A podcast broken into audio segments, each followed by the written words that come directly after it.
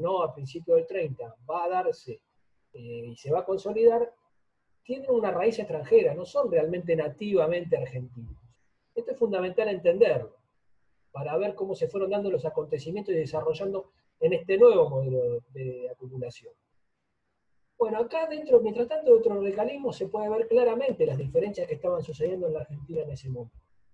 Por un lado teníamos al sector que había formado el Frente Único, que había ido contra Irigoyen en 1928, donde estaba la UCRA, estaban los sectores del Partido Demócrata Nacional, que eran los conservadores, y había algunos sectores del socialismo también.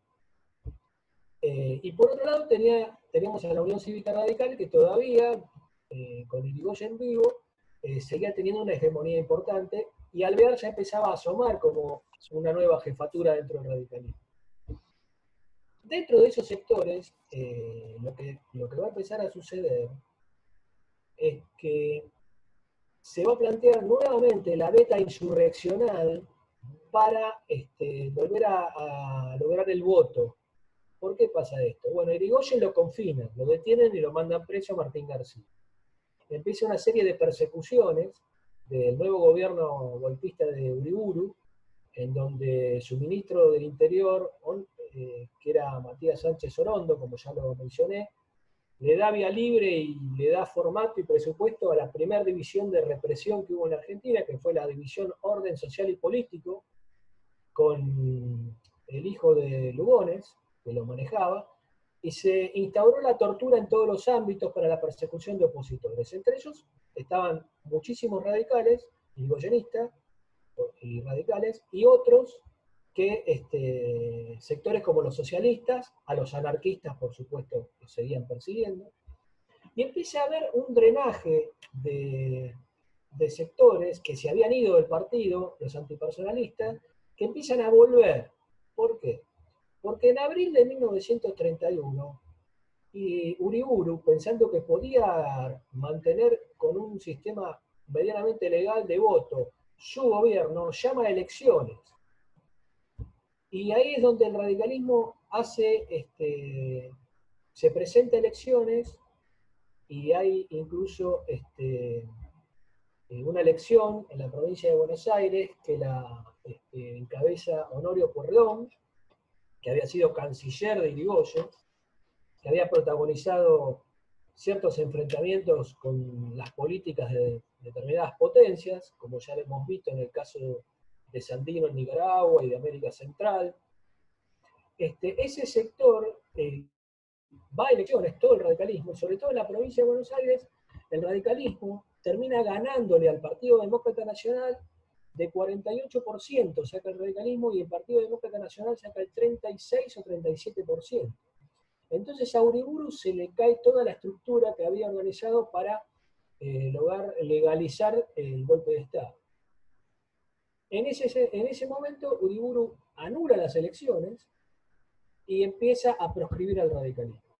Lo prohíbe al, radicalismo y llama a otras elecciones nacionales en donde eh, un sector de los antipersonalistas junto con los socialistas arman lo que se conoció la concordancia, que fue una, una fuerza política que con la proscripción del radicalismo va a empezar a legalizarse en el sistema de elecciones durante casi toda la década del 30, sin la participación abierta del radicalismo y con fraudes claros en casi todos los, territorios.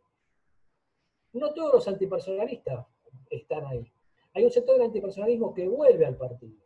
¿Por qué vuelve al partido? Porque se unificó con los personalistas en el sentido de que volvía a haber en la Argentina no democracia. O sea, no había voto para la elección de los gobernantes.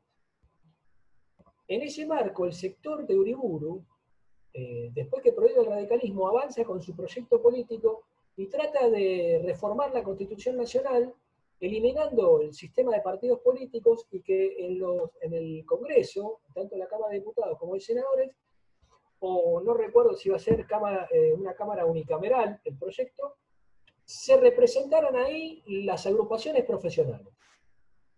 O sea, que en vez de haber partidos políticos estuviera la UIA, o en ese momento la Asociación Nacional del Trabajo, la sociedad rural, el ejército mismo, la iglesia, o sea, desapareciera el sistema de partidos.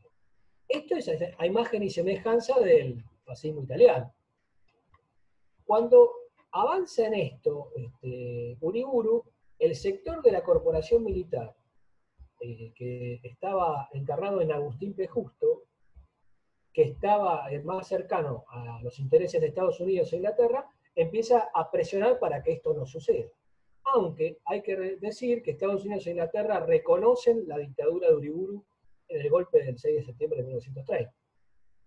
O sea que ahí empieza a haber disidencias dentro de la corporación y dentro de los sectores dominantes también. Los sectores más pro-norteamericanos y pro-ingleses empiezan a darse cuenta que Uriburu en realidad lo que quería era un eh, proyecto político de a imagen y semejanza de tipo italiano o alemán. Bueno, a partir de la prospección al radicalismo empieza una serie de reorganizaciones clandestinas del radicalismo, eh, en donde participan Irigoyen y Alvear en la planificación de esas, insurrecciones. En el libro de Miguel Ángel Sena, Forja, una aventura argentina de Irigoyen a Perón, hay transcripto conversaciones incluso sobre eh, las discusiones que tenían Irigoyen y Alvear sobre qué hacer después que triunfaran las insurrecciones que estaban planificando. Eh, Irigoyen planteaba que había que volver todo a foja cero y Alvear decía que había que entregar el gobierno a la Suprema Corte. Eh, al final se terminó terciando que eh, eh, se, armara una junta revolucionaria con un civil al, mando. En estas discusiones que participaron los dos principales líderes, Irigoyen incluso preso, detenido, o sea que esto se hacía con visitas que hacía Alvear a Martín García, eh, se planifica un levantamiento, hubo varios levantamientos, pero yo me voy a dedicar a uno en particular, que es el más importante, en donde eh, lo que planteó Irigoyen Alvear es, bueno, vos quedate con la presidencia del partido y de vicepresidente del partido para abajo todo el irigoyenismo, a lo cual Alvear aceptó, porque muchos de los antipersonalistas que habían sido cercanos a él en los años 20 no estaban en el partido. Había poco, algunos habían vuelto, pero no todos. Por lo tanto, aceptó esa situación. ¿Qué va a pasar? Hay el, levantamiento, primero hay un, hay un arsenal que es descubierto por la policía, por la División de Orden Político, a un teniente coronel, al teniente coronel Catáneo, en donde se descubre un manifiesto, un manifiesto revolucionario, muy importante desde el punto de vista sociológico e histórico, y por último hay un levantamiento en 1933, casi posterior a la muerte de Irigoyen, que lo van a liderar los Pomar, amén de otro levantamiento que también los hermanos Kennedy hicieron en Entre Ríos. Pero yo me voy a centrar desde el punto de vista sociológico histórico en el manifiesto que se le encuentra a Catáneo y en el este, levantamiento de 1933. Recordemos que la cuestión medioambiental todavía en esa época en el mundo no estaba, eh, digamos, en boga había todavía ni siquiera se hacía extracción de petróleo a fracking, esto lo vimos en, la clase pasada. Había toda una serie de cuestiones que todavía no habían llegado al mundo en esas épocas. Ya vamos a llegar a esa parte. Bueno, en ese marco eh, eh, es muy interesante el manifiesto que se le encuentra a Catania. Es un manifiesto que es de julio del 33 y en una de sus partes le voy a leer algunos fragmentos. Dice, es necesaria una reforma constitucional inspirada en la justicia social. Ordenamos el requisamiento de todo aquello necesario para alimentar, vestir y cobijar al pueblo. Se persigue la usura y la especulación, fijándose precios máximos a los artículos de consumo. Nos levantamos en armas contra los herederos de la nefasta tiranía del general Uriburu, nacida con el golpe de Estado del 6 de septiembre de 1930, patrocinado por el imperialismo petrolero norteamericano, que dio, que es la dictadura de las compañías Standard Oil, Burkibor, Dreyfus, Asociación de Frigoríficos. Frente a esa dictadura proclamamos la revolución, con el fin de recuperar para el pueblo argentino la suma del derecho y libertades ultrajadas, arrojadas por la miserable legión de fascistas del Jockey Club y el Círculo de Armas. A los obreros y los chacareros, a la juventud universitaria y, los, y de institutos secundarios, a los pequeños comerciantes, industriales y propietarios, incitamos a acompañarnos en esta santa cruzada rebelde y renovadora de la democracia y la independencia política y económica de la nación y de sus clases populares. Argentinos, de pie a las armas, viva la Unión Cívica Radical, Uruzú Cuatiá, 28 de junio de 1932. Este manifiesto está en el libro El Radicalismo de Carlos Pérez, editor. Eh, los autores son varios, entre ellos Romero, José Luis Romero, Fernández y Bertoni. Bueno, este es un manifiesto muy claro a nivel sociológico. O sea, acá vemos, primero hay un enemigo claro que lo identifica en muchos momentos, eh, la legión de fascistas del, del Club, el imperialismo petrolero norteamericano. Por otro lado, está demarcado claramente los sectores populares, cuando la proclama llama a sumarse. Dice a los obreros y los chacareros, la juventud universitaria, de institutos secundarios, los pequeños comerciantes, los industriales y propietarios, o sea, hace toda una, una, amalgama de sectores populares que para la época, estamos hablando de julio de 1933, es decididamente precursor e inédito. Por otro lado, esto está escrito por un militar, un militar que no era de los militares que se habían formado en la reforma Richeri, sino que venía de los militares esa concepción popular que el radicalismo irigoyenista los había, los había este, imbuido. Por lo tanto, es un manifiesto que no tiene esa concepción marcial y autoritaria que tenían la mayoría de los manifiestos militares que nosotros vamos a ir viendo. Eso es inédito. Bueno, esa proclama fue descubierta y es un documento institucional del partido, porque está firmada por Hipólito Yrigoyen, entre otros, más el coronel Cataño y el coronel Bush, que eran los representantes militares de las insurrecciones. En ese marco eh, viene lo que fue la Convención de 1931. La Convención del 28 de septiembre de 1931 es muy importante porque ante la persecución y ante la represión no solo a los radicales, el radicalismo vuelve a declarar la abstención revolucionaria y la intransigencia. O sea, no presentarse a elecciones. Acá vamos a ver dos subetapas. La que va de 1930 a 1934, 35 y la que va de 1935 hasta 1955.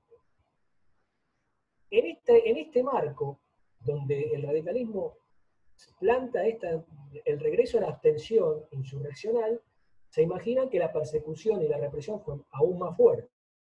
Alvear tiene que marchar al exilio, o sea, se tiene que ir a Río de Janeiro. Y Digoyen ya, está, ya había, eh, estaba preso todavía en 1931.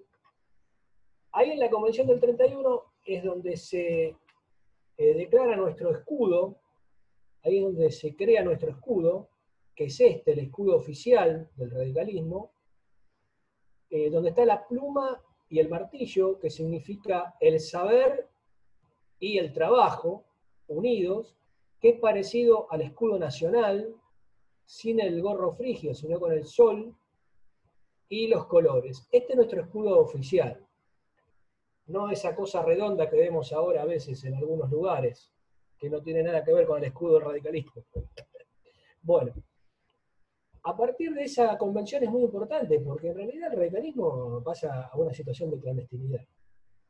Lo que empieza a suceder es que dentro de la corporación militar, ante todas estas situaciones de tensión social y de la represión, el sector de Agustín P. Justo empieza a plantarse al sector Uriburu. O sea, empieza a hacer un planteo y empieza a acumular determinadas fuerzas para poder este, hacer un contrapeso al proyecto de Uriburu de corporativizar la Constitución Nacional. Hay otras cosas más, Uriburu tampoco estaba de acuerdo con el, con el sufragio universal, eh, no estaba de acuerdo con el sufragio universal masculino generalizado, se imaginan lo que debería pensar Uriburu del sufragio universal femenino, no quiero ni pensarlo. O sea, este, eh, el sector que más tenía esta concepción ligada al sector eh, liberal, vamos a ponerle, que era el de Agustín Pejusto, se empieza a tomar nota de todo. Del 31 de esa convención hasta el 33, hay toda una serie de levantamientos radicales pequeños que terminan en uno muy grande, que fue el levantamiento del Paso de los Libres, en 1933. Fue un levantamiento bastante sangriento, donde murieron muchísimos este, radicales en la localidad de Paso de los Libres y fue este, liderada por Gregorio Pomar, los hermanos Pomar, que eran militares, que tampoco eran militares de la reforma Richelieu, y habían tenido mucho trato con el general Mosconi, que por supuesto Mosconi fue eh, eh, sacado de su cargo en IPF cuando asumió la dictadura de Uriburu, y hubo un ministro de, de Uriburu que anuló toda la política que iba a hacer el IPF. ¿Se recuerdan que durante Irigoyen se había firmado un acuerdo con la, con la empresa petrolera de la Unión Soviética? Lo vimos en el, en el, en el anterior clase. Bueno, ese protocolo que estaba ya prácticamente a la firma del Poder Ejecutivo, eso es derogado por toda la política que hace Uriburu cuando llega al gobierno. Y lo saca Mosconi. Que dicho sea de paso, Mosconi tenía creo que 100 pesos en su caja de ahorro, una cosa así, cuando lo echan de, la dirección de, de IP. Bueno, a partir de ese, eh, eh, ese levantamiento de 1933 es muy importante, porque ahí el partido actúa bastante organizado. Con la cobertura orgánica del, mandato de la Convención del 31, este, empiezan a participar, uno, eh, bueno, Sabatini e Ilia son uno de los que participan de ese levantamiento. Este, en Córdoba en el contacto del levantamiento, porque la idea era llegar en Paso de los Libres hasta el correo, este, hacerse fuerte ahí y mandar por correo, telégrafo en esa época, la comunicación de que se había hecho fuerte ahí el levantamiento y que se empiecen a levantar en Córdoba, en Rosario y en otros lados. Bueno, la cuestión es que cuando llega la orden a Córdoba, y que Ilia era uno de los jefes, eh, la orden llega a cambiar, entre comillas. O sea, la orden nunca, hay varios libros que hablan cómo fue la situación, pero aparentemente el que recibió el, mensaje lo transmitió al revés. Algunos historiadores, como Gabriel del Mazo, como Chepare Borda, dicen que la persona que tenía que retransmitir la orden de levantarse era cercano al Alvear, y como, que Alvear no, no estaba muy de acuerdo con esta situación, entonces digamos que la persona confundió la orden, y otros dicen que directamente la orden este, eh, actuó por iniciativa propia esta persona. Esto está en el libro de Irigoyen 1, 2, está en de Frondizi y Alfonsín, La tradición política del radicalismo, en Marcelo Acuña, tomo 1 y 2 también. La cuestión es que quedan solamente los Pomar en Paso de los Libres. ¿Y por qué quedan ahí? Porque ellos acampaban en la frontera con Brasil. Y el ejército brasilero descubre una patrulla de eh, los radicales que estaban acampando y manda la información a, la a lo, que era la, eh, eh, lo que era la prefectura en esa época. La prefectura se enfrenta en un lugar que era el Valle de San Joaquín con estos radicales y mueren muchos de esos radicales. Uno de los que se escapa de ese, de ese combate era Arturo Jaureche, que era radical y diogenista en esa época.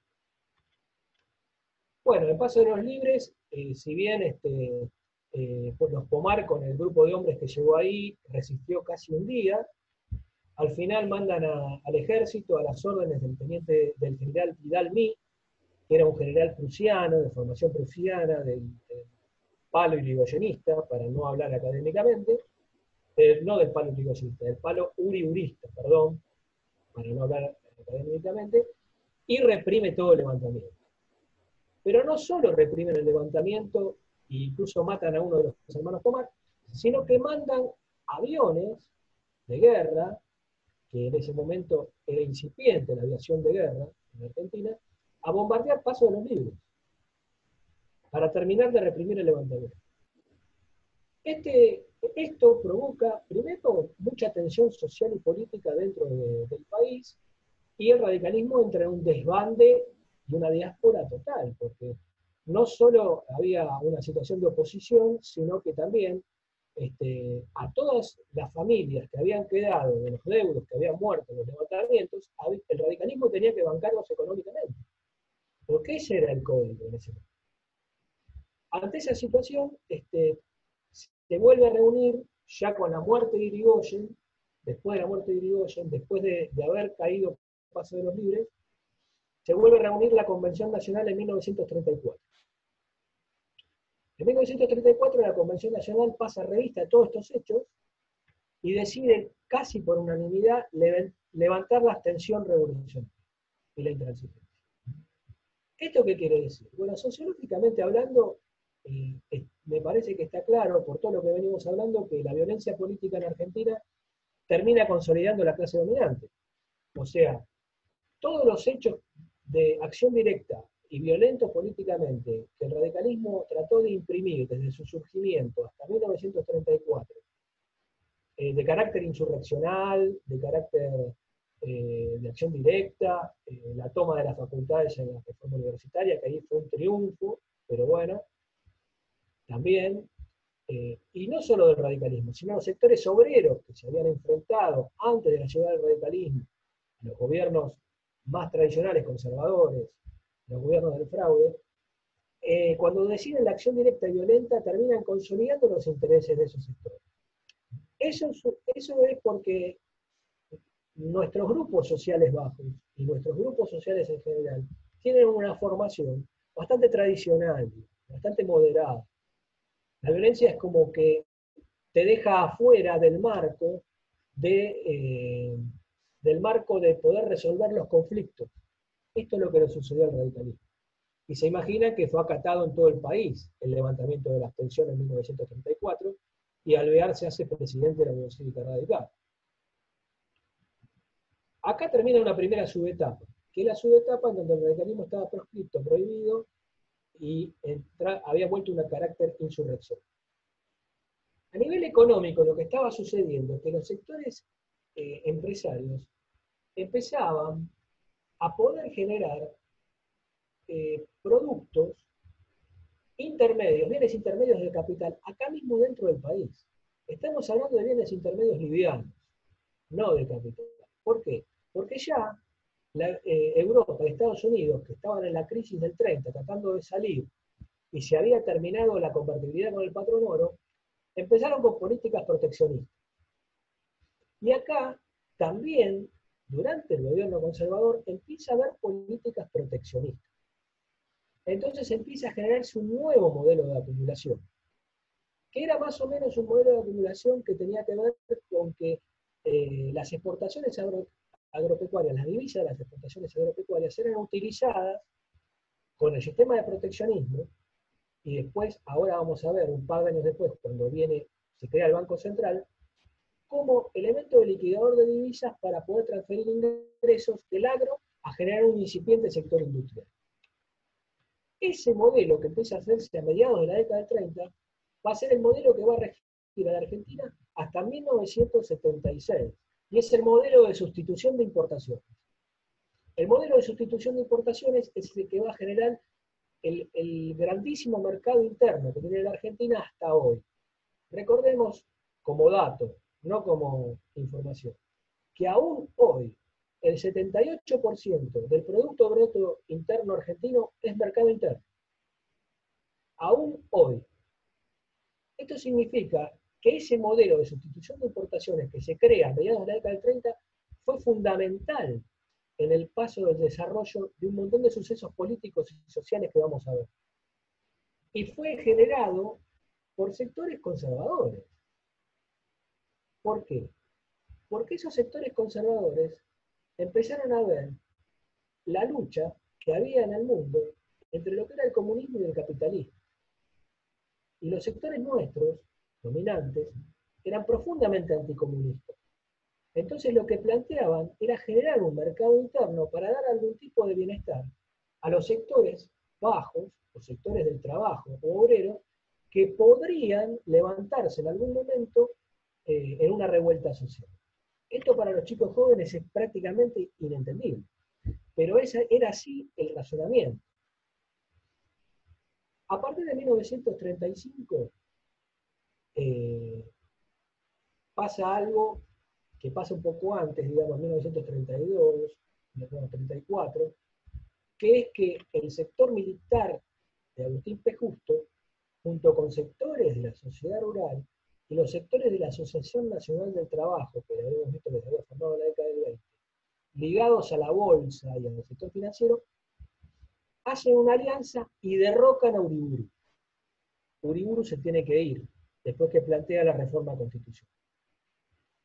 Entonces acá la alianza militar conservadora del 30 es derrocada por la alianza militar liberal que acaudilla Agustín Pecuto. Esta alianza militar liberal es la que va a convencer a los sectores del radicalismo antipersonalista, del socialismo, socialismo independiente, de Nicolás Repeto, y algunos sectores del Partido Demócrata, sobre todo la provincia de Buenos Aires, para gobernar con fraude permanente.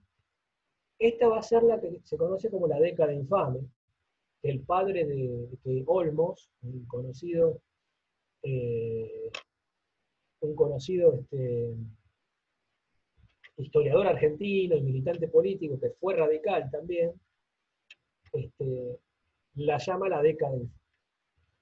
¿Qué va a pasar? El radicalismo va a participar en elecciones eh, tratando de acordar sin, sin estar en el, en el sistema, manteniéndose como un opositor, entre comillas.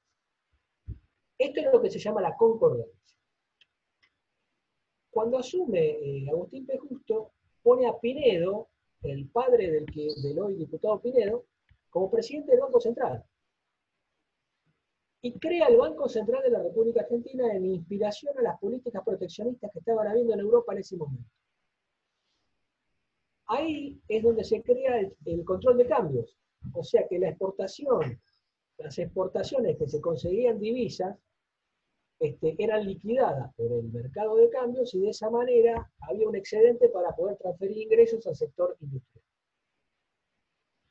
ahí eh, se crea, empieza a fortalecerse totalmente el mercado interno y ya en los países centrales empiezan a aparecer la cuestión del conflicto bélico. Ya teníamos a Alemania preparándose después de la paz que había firmado la Primera Guerra, eh, estaba ascendiendo el nacionalsocialismo, o sea, eh, Hitler ya estaba en el poder, Hitler, recordemos que llega con el voto de, 1933 a canciller de Alemania, y este, acá en la Argentina los sectores que uriburistas son los sectores que más van a brevar en esa corriente, o sea, en la corriente nazi, acá incluso en la década del 30, en 1937, en el Luna Park, el partido nazi hace un gran acto multitudinario este, y fue pergeñado por ese sector. En ese momento, eh, el radicalismo lo que hizo fue eh, unificarse en torno a la figura de Alvear y surgen en sectores irigoyenistas críticas hacia esa figura, hacia esa conducción política. Y básicamente el sector más importante van a ser Forja y el MIR. Forja, que es la Fuerza de Orientación Radical de la Joven Argentina, y el MIR, el Movimiento de Intransigencia y Renovación. En 1937, en la convención de 1937, el radicalismo es el primer partido latinoamericano en hacer una plataforma política. La plataforma política de 1937 fue hecha por Leonidas Anastasi, eh, que era un abogado laboralista, que había sido antipersonalista, que se había ido del partido, pero había regresado al partido, la Unión Cívica Radical, ya eh, después del golpe del tren. Leónidas Anastasia eh, es uno de los principales redactores de esa plataforma. Esa plataforma hablaba del control eh, de cambios, de los precios máximos, de precios máximos a los alquileres, de participación de los trabajadores en las ganancias. No sé si les suena eso. En 1937. Y que la propiedad tendría que estar en función social. Y se le daba un fuerte impulso al cooperativismo. Esto es importante decirlo, porque hay algunos correligionarios actualmente que hablan que eh, el, manifiesto del 48, que ya lo vamos a ver en un ratito, de las bases de acción política del 48, donde se habla de democracia económica, de participación de los trabajadores, de, de reforma agraria, de nacionalización de la banca y todo eso, fue una plataforma con propuestas populistas para correr por izquierda pero en el año 1948. Pero lo cierto es que en 1937 la documentación histórica indica que la Unión Cívica Radical ya planteaba estos puntos que después se iban a plantear en 1948. Y el peronismo ni siquiera existía todavía. O sea que en realidad el acervo ideológico del partido era, eh, eh, era propio de la Unión Cívica Radical, sino no era oportunista porque se corría a otro sector político para poder correrlo por izquierda, entre comillas. Por eso estos correligionarios están totalmente equivocados. Uno de ellos fue ministro que hace estos planteos. Dice que las bases de acción política del 48 eran populistas, porque íbamos a correr al peronismo por izquierda. Cuando en realidad en 1937 ya el radicalismo planteaba lo mismo que en 1948. Entonces esto es importantísimo tenerlo en cuenta, porque es objetivamente un hecho histórico claro. A partir de ese momento, de, la convención de 1937, el radicalismo empieza a participar en elecciones, pero era sistemáticamente comido por, el fraude. O sea, la provincia de Buenos Aires, el Partido Conservador de la provincia de Buenos Aires, donde había muchos dirigentes como Manuel Fresco, como, como Barceló, eran, y sobre todo los correligionarios de la provincia de Buenos Aires que están acá, eh, eh, deben tener historia, este, permanentemente se apelaba al fraude. En la Argentina empieza a haber una serie de cambios con esto que hablábamos de la sustitución de importación. Primero en el plano agrario. En el plano agrario, si bien la estancia fue nuestra matriz económica, la estancia ganadera fue nuestra matriz económica en Argentina, también había provincias que eran agricultoras. ¿Por qué explico esto? Porque voy a explicar ahora cómo es que surge el peronismo.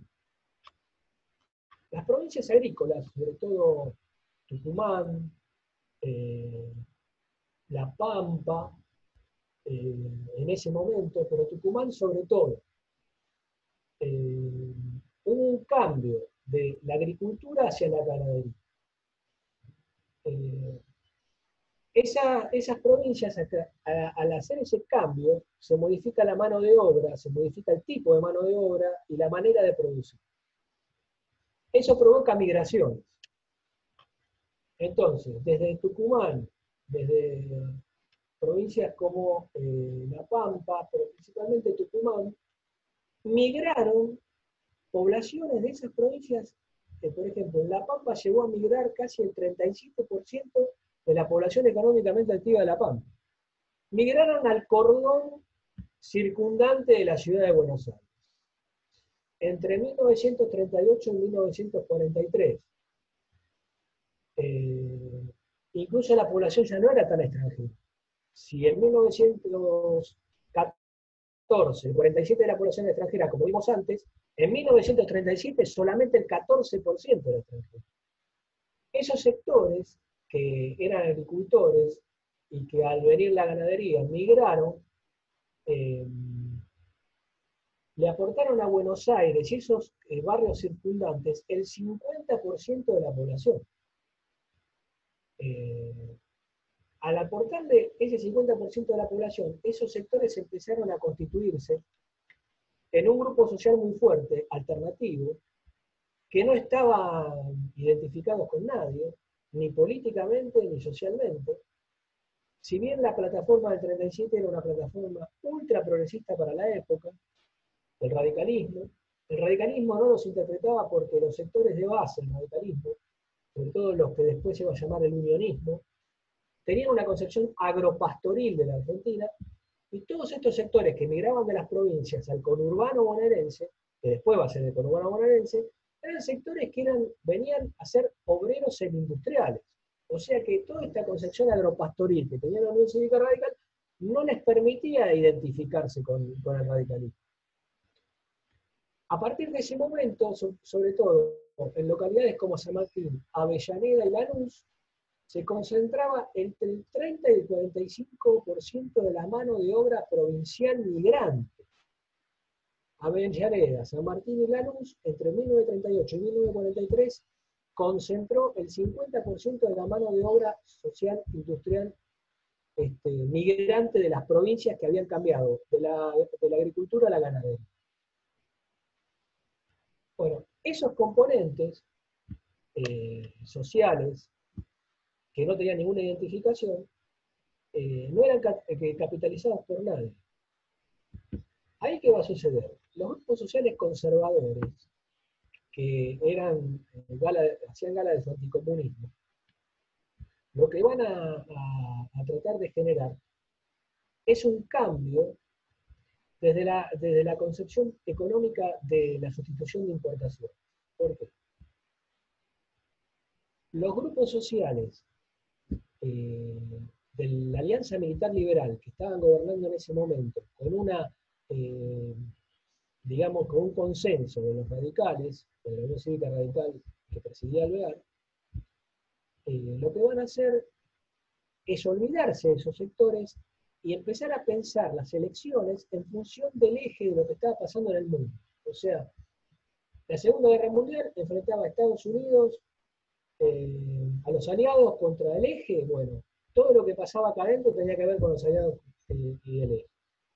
Y en ese marco, el radicalismo empieza a, plantear unirse con sectores afines que lucharan por la libertad contra el eje, contra el nazismo y, los sectores este, fascistas, que le habían dado el golpe de Irigoyen.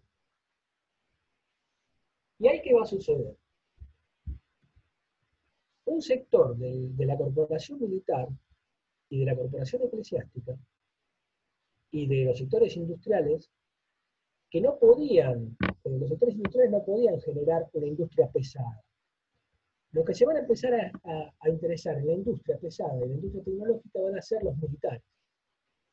Los militares van a empezar a querer este, producir eh, industria pesada, industria de armamento, e incluso no solo de armamento, sino que se empieza a generar eh, desde la fábrica militar de aviones Córdoba en la década del 20, que inició el radicalismo, empieza a fortalecerse todo ese polo industrial para la defensa. Y se crean diversas logias. Una de esas logias era el GO, el Grupo de Oficiales Unidos. El GO, eh, que era un sector de oficiales del ejército, eh, ya de corte prusiano y nacionalista, descollaba entre esos, entre esos miembros el coronel Perón. Pero lo que va a plantear dentro del GO es la necesidad de darle algún grado de bienestar a los sectores eh, subalternos, a los sectores bajos, para que no este, avanzaran en cambios o revueltas sociales de tipo comunista o de este, o este. Esto empieza a ser operado por Perón, por delegados personales de él, entre hubo varios, tres de ellos fueron el general Velasco, eh, el coronel Mercante y el almirante Tesaire que era uno de los pocos almirantes marinos peronistas. El lugar desde donde se va a parar este sector va a plantearle al sector militar liberal, cuando estaba buscando una salida electoral con sectores del conservadorismo también liberal, va a plantearle eh, directamente que no pueden seguir eh, con la postura eh, anglófila o cercana a los Estados Unidos. Y dan otro golpe de Estado, dentro de la misma estructura del régimen, que fue el golpe de Estado de 1943. El golpe de Estado de 1943 fue el regreso de los actores sociales y políticos que le dan el golpe a Irigoyen en 1930, pero con una visión que tenía que ver con algo eh, parecido a lo popular, porque ellos querían dar una serie de mejoras para que los sectores sociales bajos no hubiera, eh, no hubiera manifestaciones de descontento social que podían poner peligro el sistema capitalista en ese momento. ¿Esto por qué lo digo? Porque es muy importante tenerlo en cuenta. todos los sectores, este, eh, Farrell, Ramírez, Rauso, eh, uno de los ideólogos fue Jordán Bruno Genta, otro fue Martínez Ubiriga, alias Hugo Watts, todos esos sectores eh, nacionalistas, mal llamados nacionalistas, son los que voltean eh, en 1943 al gobierno de la Alianza Militar Liberal y colocan a Farrell. Farrell era un compañero de Perón del ejército. Perón había sido de la inteligencia del ejército, había trabajado en Chile, había sido agregado militar en varias embajadas europeas, eh, sobre todo embajadas como Italia, Alemania, y tenía toda una formación relacionada con el crucero. Eh, ¿Qué va a hacer Perón? Farrell lo levanta Perón y lo pone como jefe del Departamento Nacional del Trabajo, el famoso Departamento Nacional del Trabajo. Perón no tenía estructura política. Y los sectores empresarios no podían hacer industria pesada. Entonces Perón, desde el Departamento Nacional de Trabajo, lo pone como Secretaría de Trabajo y Previsión, vuelve a colocar muchas de las leyes que había derogado Uriburu, que eran del radicalismo, eh, varias de esas leyes, por ejemplo, vuelve la ley de jornada legal de trabajo, que fue sancionada en 1929 y la había derogado Uriburu con el decreto reglamentario, este, vuelve la ley de trabajo insalubre en panaderías, trabajo insalubre de mujeres y menores, pero las vuelve a poner en práctica y, les, las ayorna, las moderniza. Con un equipo de trabajo, la Secretaría de Trabajo y Previsión, que tenía una formación también de tipo prusiano, tipo así fascista, o, o de Italia, y que por supuesto planteaban, estaban mucho más cerca de la corporativización. En ese marco Perón empieza a jugar con la industria pesada militar y empieza a tener tensiones con los sectores empresarios y los sectores dominantes argentinos ligados a Inglaterra y Estados Unidos. Eh, Perón no tenía representación política. Eh, Eva Duarte, eh, sí, hay algún antecedente de que Eva Duarte tenía simpatía por el radicalismo, por el radicalismo irigoyenista, este, pero Perón no. Entonces, Perón mandó a esos tres emisarios que yo eh, nombré a hablar con radicales, con este, conservadores y con socialistas. Y desde la Secretaría de Trabajo y Previsión crea la CGT-1. La CGT-1 divide a la CGT, crea la CGT-1. La CGT-1 va a ser la CGT de los, de los viejos sindicalistas revolucionarios uno de sus líderes más importantes va a ser eh, Gay, Luis Gay, que había sido el sindicalista que había formado FUETRA en la década del 20 con Irigoyen. No sé si recuerdan eso. Él es uno de los que arma junto con Bramuglia la CGT1. ¿Por qué arma la CGT1? Perdón, porque la CGT estaba hegemonizada por, por un gremio que era comercio, donde había mucha gente de lo que era el Partido Comunista Argentino.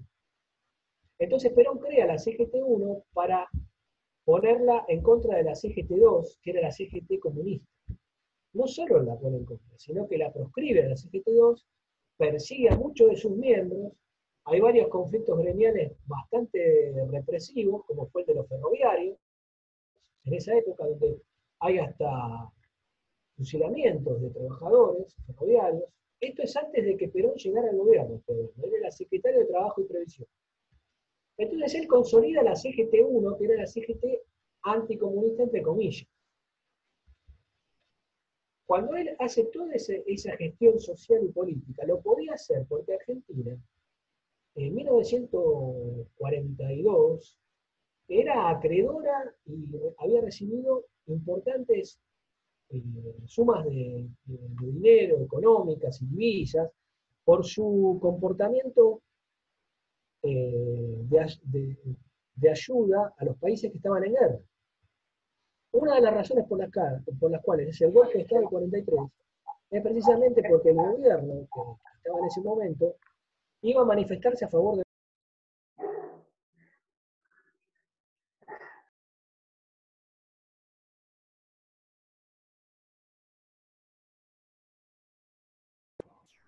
Hola. Sí, perdón Roberto, fui yo sin querer. Quería silenciar a Analí y te silencié a vos. Dale, continúa. No, está bien. Eh, no sé qué cuánto tiempo estaremos. Eh, no, no, ya está, que tranquila, ya, solucioné el tema del, tiempo. La, la, puse, digamos, así no estamos a cada rato porque tenemos que estar todo el día. Así que, dale tranquilo. Ah, bueno, entonces seguimos adelante.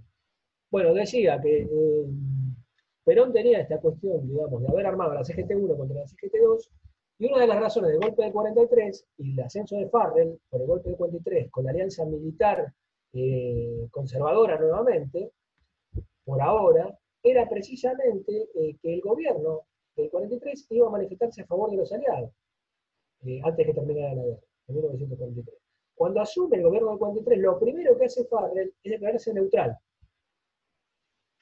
Cosa que yo estoy de acuerdo, ¿eh? o sea, Irigoyen se declaró neutral en la Primera Guerra y sirvió para fomentar un incipiente mercado interno en la década del 20, porque aparte yo creo que no era una guerra nuestra esa, y eh, ese gobierno, si bien yo no coincido en nada, estoy en las antípodas ideológicas, creo que siguió la tradición neutralista que siguieron muchos países eh, latinoamericanos, excepto Brasil, en ese momento con la Segunda Guerra Mundial. Ya en 1944-1945, poner en la Secretaría de Trabajo y Previsión, ese, ese polo industrialista que se estaba generando alrededor de la cuestión de la defensa, que después lo va a terminar haciendo sabio, sabio, y nos indica dos cosas. Primero, que nuestros sectores industriales no tenían capacidad ni, eh, ni idoneidad para armar industria tecnológica de punta. ¿No? y que de eso se tenía que encargar otro sector.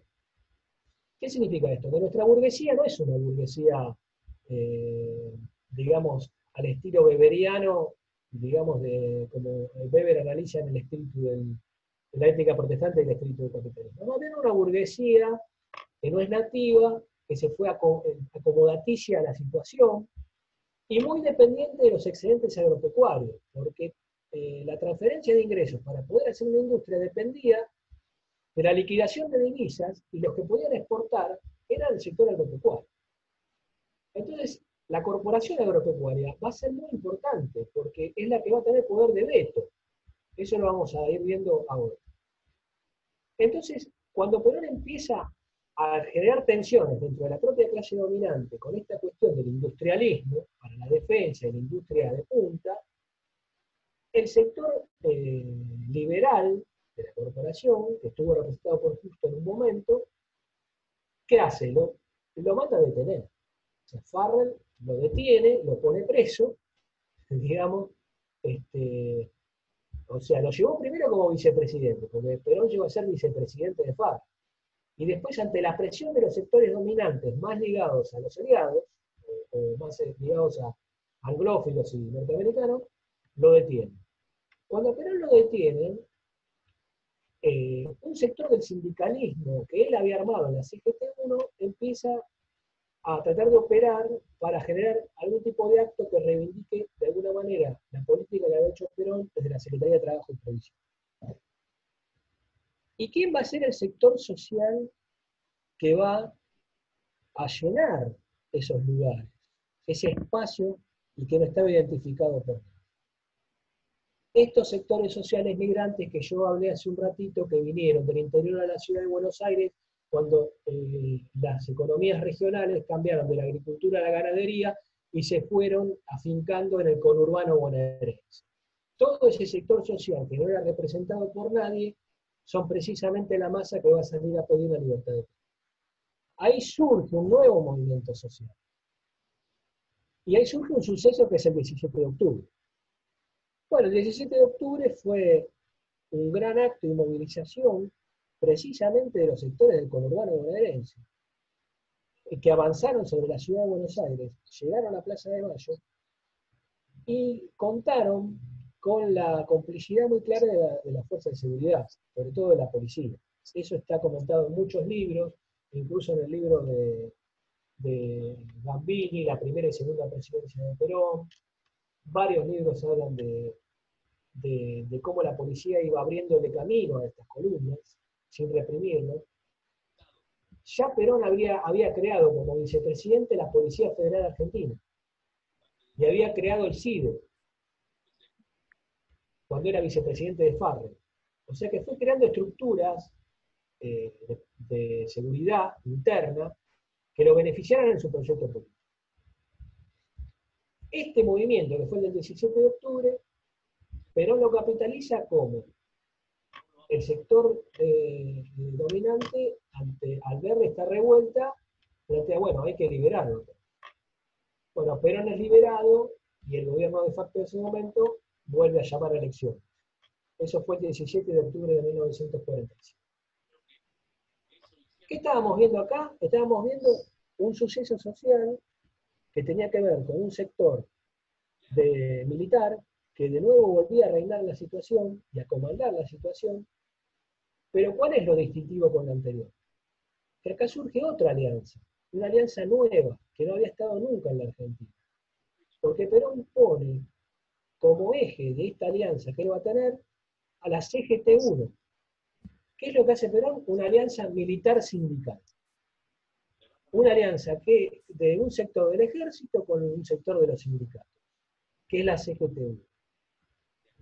Esa alianza militar sindical es la que Perón hace, o sea, crea una corporación para los obreros y para los sectores bajos para que puedan negociar en igualdad de condiciones con las otras corporaciones, que eran la iglesia por un lado, los sectores este, empresarios por el otro, la corporación agropecuaria. Ese es el fenómeno del peronismo.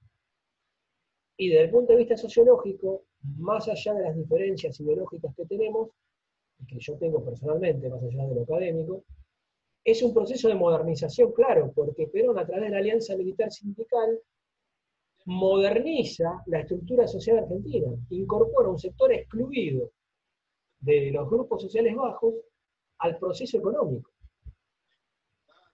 Todavía eh, Perón no tenía estructura política. Y ahí viene un famoso suceso político que fue la reunión eh, entre Perón y Amadeo Sabatini. ¿Por qué entre Perón y Amadeo Sabatini?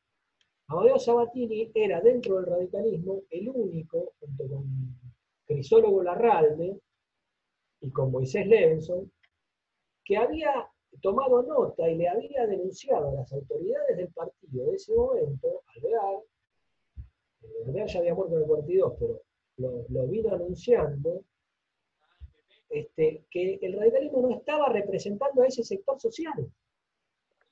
Entonces, eh, Sabatini, ¿por qué? Porque Sabatini era de Córdoba y en Córdoba se estaba dando un fenómeno de semi-industrialización que él lo estaba viendo como gobernador de Córdoba.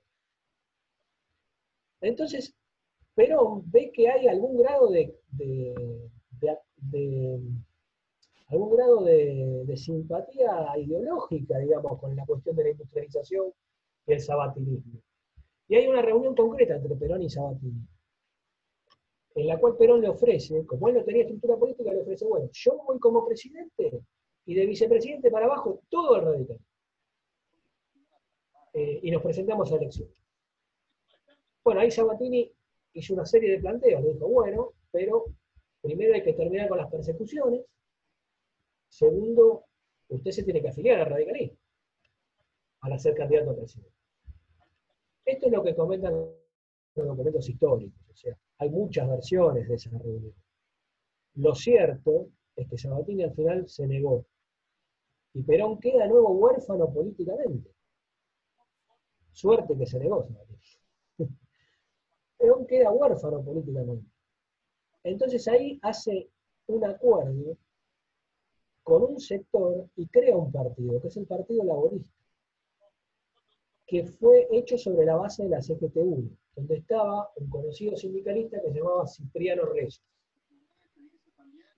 Y a su vez, un sector del radicalismo, los sectores que eran de Forja, y otros sectores provinciales del radicalismo crean un partido que se llamaba Unión Cívica Radical Junta Renovadora, cuyo líder era Hortensio Quijano, que había sido antipersonalista.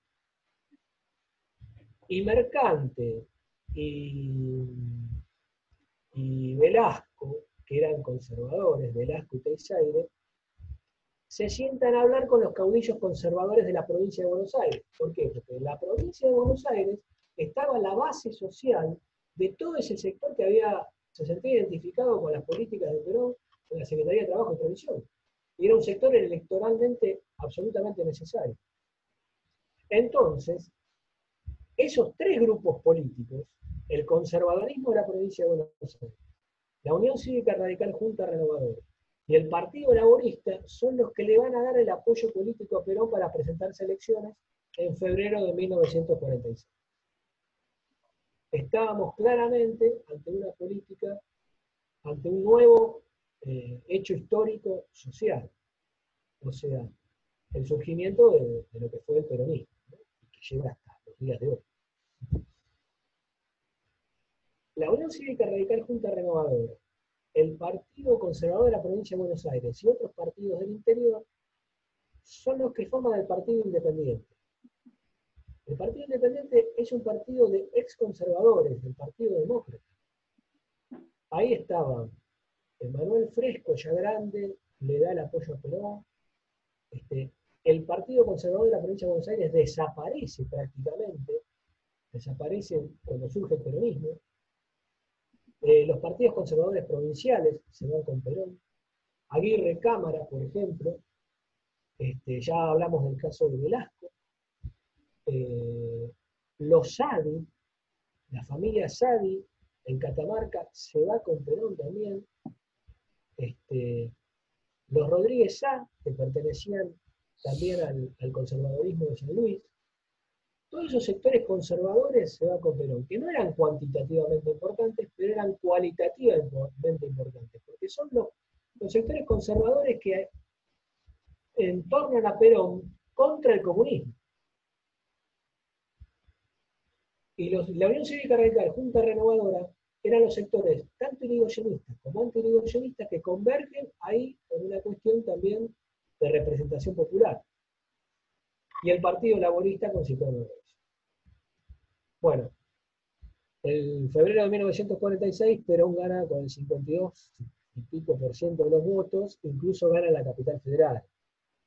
O sea, eh, arrasa con casi todo en esta nueva alianza militar sindical.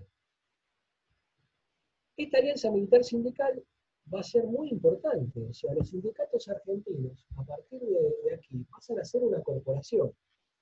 Como el ejército en la década, en el golpe del 30, los sindicatos dejan de ser una institución pública profesional de reivindicación de intereses de los sectores obreros o trabajadores y pasan a, a disputar e imponer poder por encima de los poderes políticos.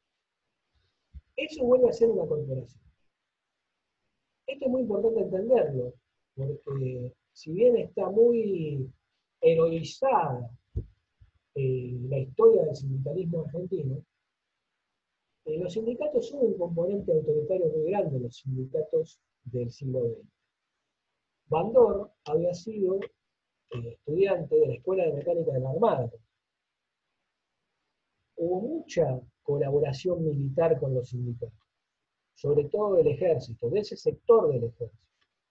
Porque los sindicatos le permitían a las Fuerzas Armadas y a las Fuerzas de Seguridad mantener la revuelta de izquierda o el comunismo, mantenerlo, digamos, más o menos eh, en vereda, digamos, controlado.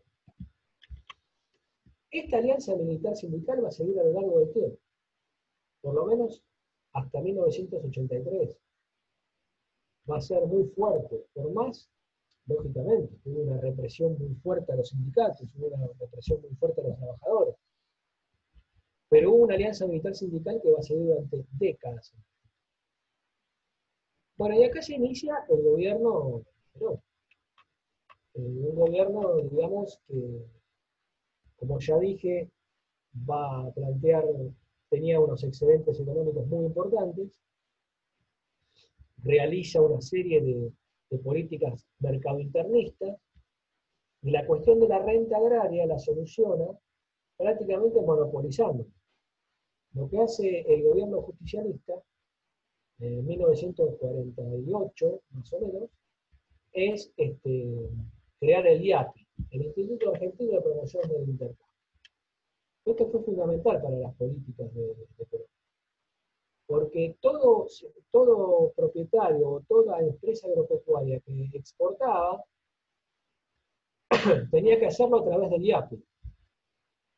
O sea, exportabas, el IAPI vendía a precio internacional, liquidaba a precio nacional y el sobrante, para hablar, para que se entienda, entre el precio internacional y el precio nacional, se lo quedaba al Instituto Argentino de Promoción del Intercambio, que transfería ingresos hacia el sector industrial. Esta era Esto era fundamental para la política eh, de lo que hizo Perón.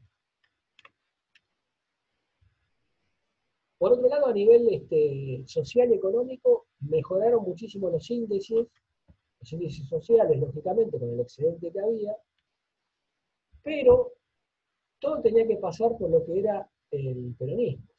Uno se tenía que afiliar al partido, había toda una concepción conservadora de derecha, por no decir otra cosa, una concepción casi fascista, del partido único. Entonces todo tenía que pasar por ahí. Uno podía este, eh, conseguir cosas, conseguir prebendas a través de su afiliación, aunque no fuese peronista. Y si no eras peronista podía llegar a pasarla mal en determinados ámbitos de la administración pública. Esto fue muy fuerte. Ahora, ¿qué sucede? En el año 48, Perón lo que hace fue como eran tres partidos en un frente el que había llegado con él, lo que hace él es eliminar a los tres partidos, al Partido Independiente, a la UCR Junta Renovadora y al Partido Laborista, y crea el Partido Peronista, el Partido Justicialista. El Partido Justicialista eh, reforzaba esta teoría del Partido Y ahí empieza una situación de tensión muy fuerte, ¿por qué? ¿Qué pasaba en el radicalismo? Bueno, el triunfo de Perón en, octubre del 45, este, eh, todo el sector de la juventud radical de la provincia de Buenos Aires y de la intransigencia, eh, que está acaudillada por Levenson, Balbín, Frondizi, Allende, Oscar Allende, le plantea la convulsión partidaria la fórmula de sido Tamborini y Mosca de la Unión Democrática, que tienen que renunciar y se tienen que ir hay que armar una comisión que vuelva a hacer un reempadronamiento de afiliaciones y llamar a elecciones internas de nuevo. Esta propuesta triunfa en el Comité Nacional y es precisamente eh, ahí cuando el sector del MIR y de la intransigencia cordobesa, con Amadeo Sabatini, vuelven a hacerse cargo de la estructura del partido. Y Balbín empieza a aparecer como uno de los referentes más importantes junto con Frondizi y Moisés Leves. Entonces empieza una convivencia muy tensionante entre el radicalismo y el peronismo. ¿Pero por qué era muy tensionante? Porque el peronismo no aceptaba el disenso. Y el, radicalismo empezaba a denunciar toda la cuestión de la, de la atropella de las libertades personales. Esto eh, al principio no tuvo mucho eco, incluso el peronismo amplió la, base de sustentación de las reivindicaciones cuando eh, eh, crea el voto femenino, que fue otro momento de proceso de incorporación de sectores excluidos a la lucha electoral. Este, por eso, en ese sentido, el peronismo tuvo aspectos positivos, ese primer peronismo era muy difícil, aunque ya el radicalismo venía reivindicando el voto femenino desde la década del 20, incluso había habido un ensayo de voto femenino en la década del 20 en la provincia de Santa Fe, en la época de Alvear, este, que después no se extendió a nivel nacional, pero en realidad el voto femenino generalizado de todo el padrón es eh, se hace con Perón. La iniciativa muy eh, fuerte de Eva Duarte. El radicalismo lo que empezó a plantearle al peronismo era la cuestión de las libertades individuales y de la seguridad. ahí, eh, sí. Ahí Rogelio Araya en el 19 había presentado un proyecto de, emancipación de la mujer. Eh, sí, sí, sí. No, no, no, había. Hubo elecciones. Claro. Hubo un ensayo de elecciones eh, de voto femenino, creo que en Santa Fe, que fue muy importante. Claro. Pero eso no se generalizó. Esto es lo que pasa. La generalización del voto femenino pasa a ser en la época del primer peronismo. Entonces el, radicalismo queda muy desarmado ante la cuestión esta de las reivindicaciones sociales, del, sector social que no representamos en ese momento. Incluso Crisólogo Larral tiene una discusión muy fuerte porque él era de Avellaneda, había sido dirigente sindical, venía del anarquismo, era radical, y le planteó a muchos radicales que el 17 de octubre había visto pasar a sus hermanos, porque es verdad, o sea, todo ese sector social, el radicalismo lo ignoró. Entonces el radicalismo estaba medio desarmado y sobre todo era importante para empezar a volver a recuperar algo de la identidad que se fuera esa conducción. O sea, era eh, absolutamente necesario. Una conducción que extrañamente había bancado en la plataforma de 1937, donde ahora, mira, recuerdo que en la plataforma de 1937 figuraba el voto femenino de Leónidas Anastasio. Ahí, eh, en ese primer peronismo, bueno, el, Perón, se imaginan que eh, todas las fuerzas, eh, creó la Policía Federal, creó la CIDE, primero la CIDE con C, la Coordinación de Informaciones de Presión. Después empezó a crear la sobredimensión de los distintos servicios de inteligencia de las distintas fuerzas. Pero la Policía Federal tiene mucho cuidado peronista. Y, fue, y el general que la crea es Velasco. El general Velasco era del Partido Conservador, que fue con Perón. O sea, las estructuras de represión interna, el peronismo las empieza a manejar muy fuerte para la persecución opositora. Porque sucede que los excedentes económicos que tenía el país la bonanza que había permitió al peronismo generar un distribucionismo sin planificación y sentar a las distintas corporaciones a la negociación de ese excedente. El peronismo creaba distintas confederaciones y las hacía negociar, les daba personalidad jurídica. Pero hubo cosas positivas, por ejemplo, el aguinaldo fue una cosa muy positiva y las vacaciones pagas también el aguinaldo, hubo hasta un locao patronal por el aguinaldo. Y el aguinaldo fue apoyado por el radicalismo. De las 15 leyes que el peronismo presentó que tenían que ver con el bienestar social y las reivindicaciones sociales, 14 fueron votadas por el radicalismo, a favor. Las diferenciaciones que tenía ese radicalismo era con la cuestión político y de libertades. Ahora está medio pasando al revés. O sea, nosotros estamos criticando más la cuestión económica y social que la cuestión de las libertades. O este es una diferencia fundamental con el radicalismo de Balbín, de Levenson, de Allende, de Frondizi, que en esa época luchaban contra el peronismo. El bloque de los 44 no votó ninguna ley contraria de derechos sociales. Ahora resulta que para sacar la ley de teletrabajo, en el año 2020 hoy, en el Senado tenés que hacer prácticamente una, no sé, un panegírico de no sé qué cosa, porque es una, muy buena ley, la ley del teletrabajo que salió de diputado. Ahí es cuando el peronismo empieza con los famosos planes quinquenales. Eh, supuestamente ellos planificaban.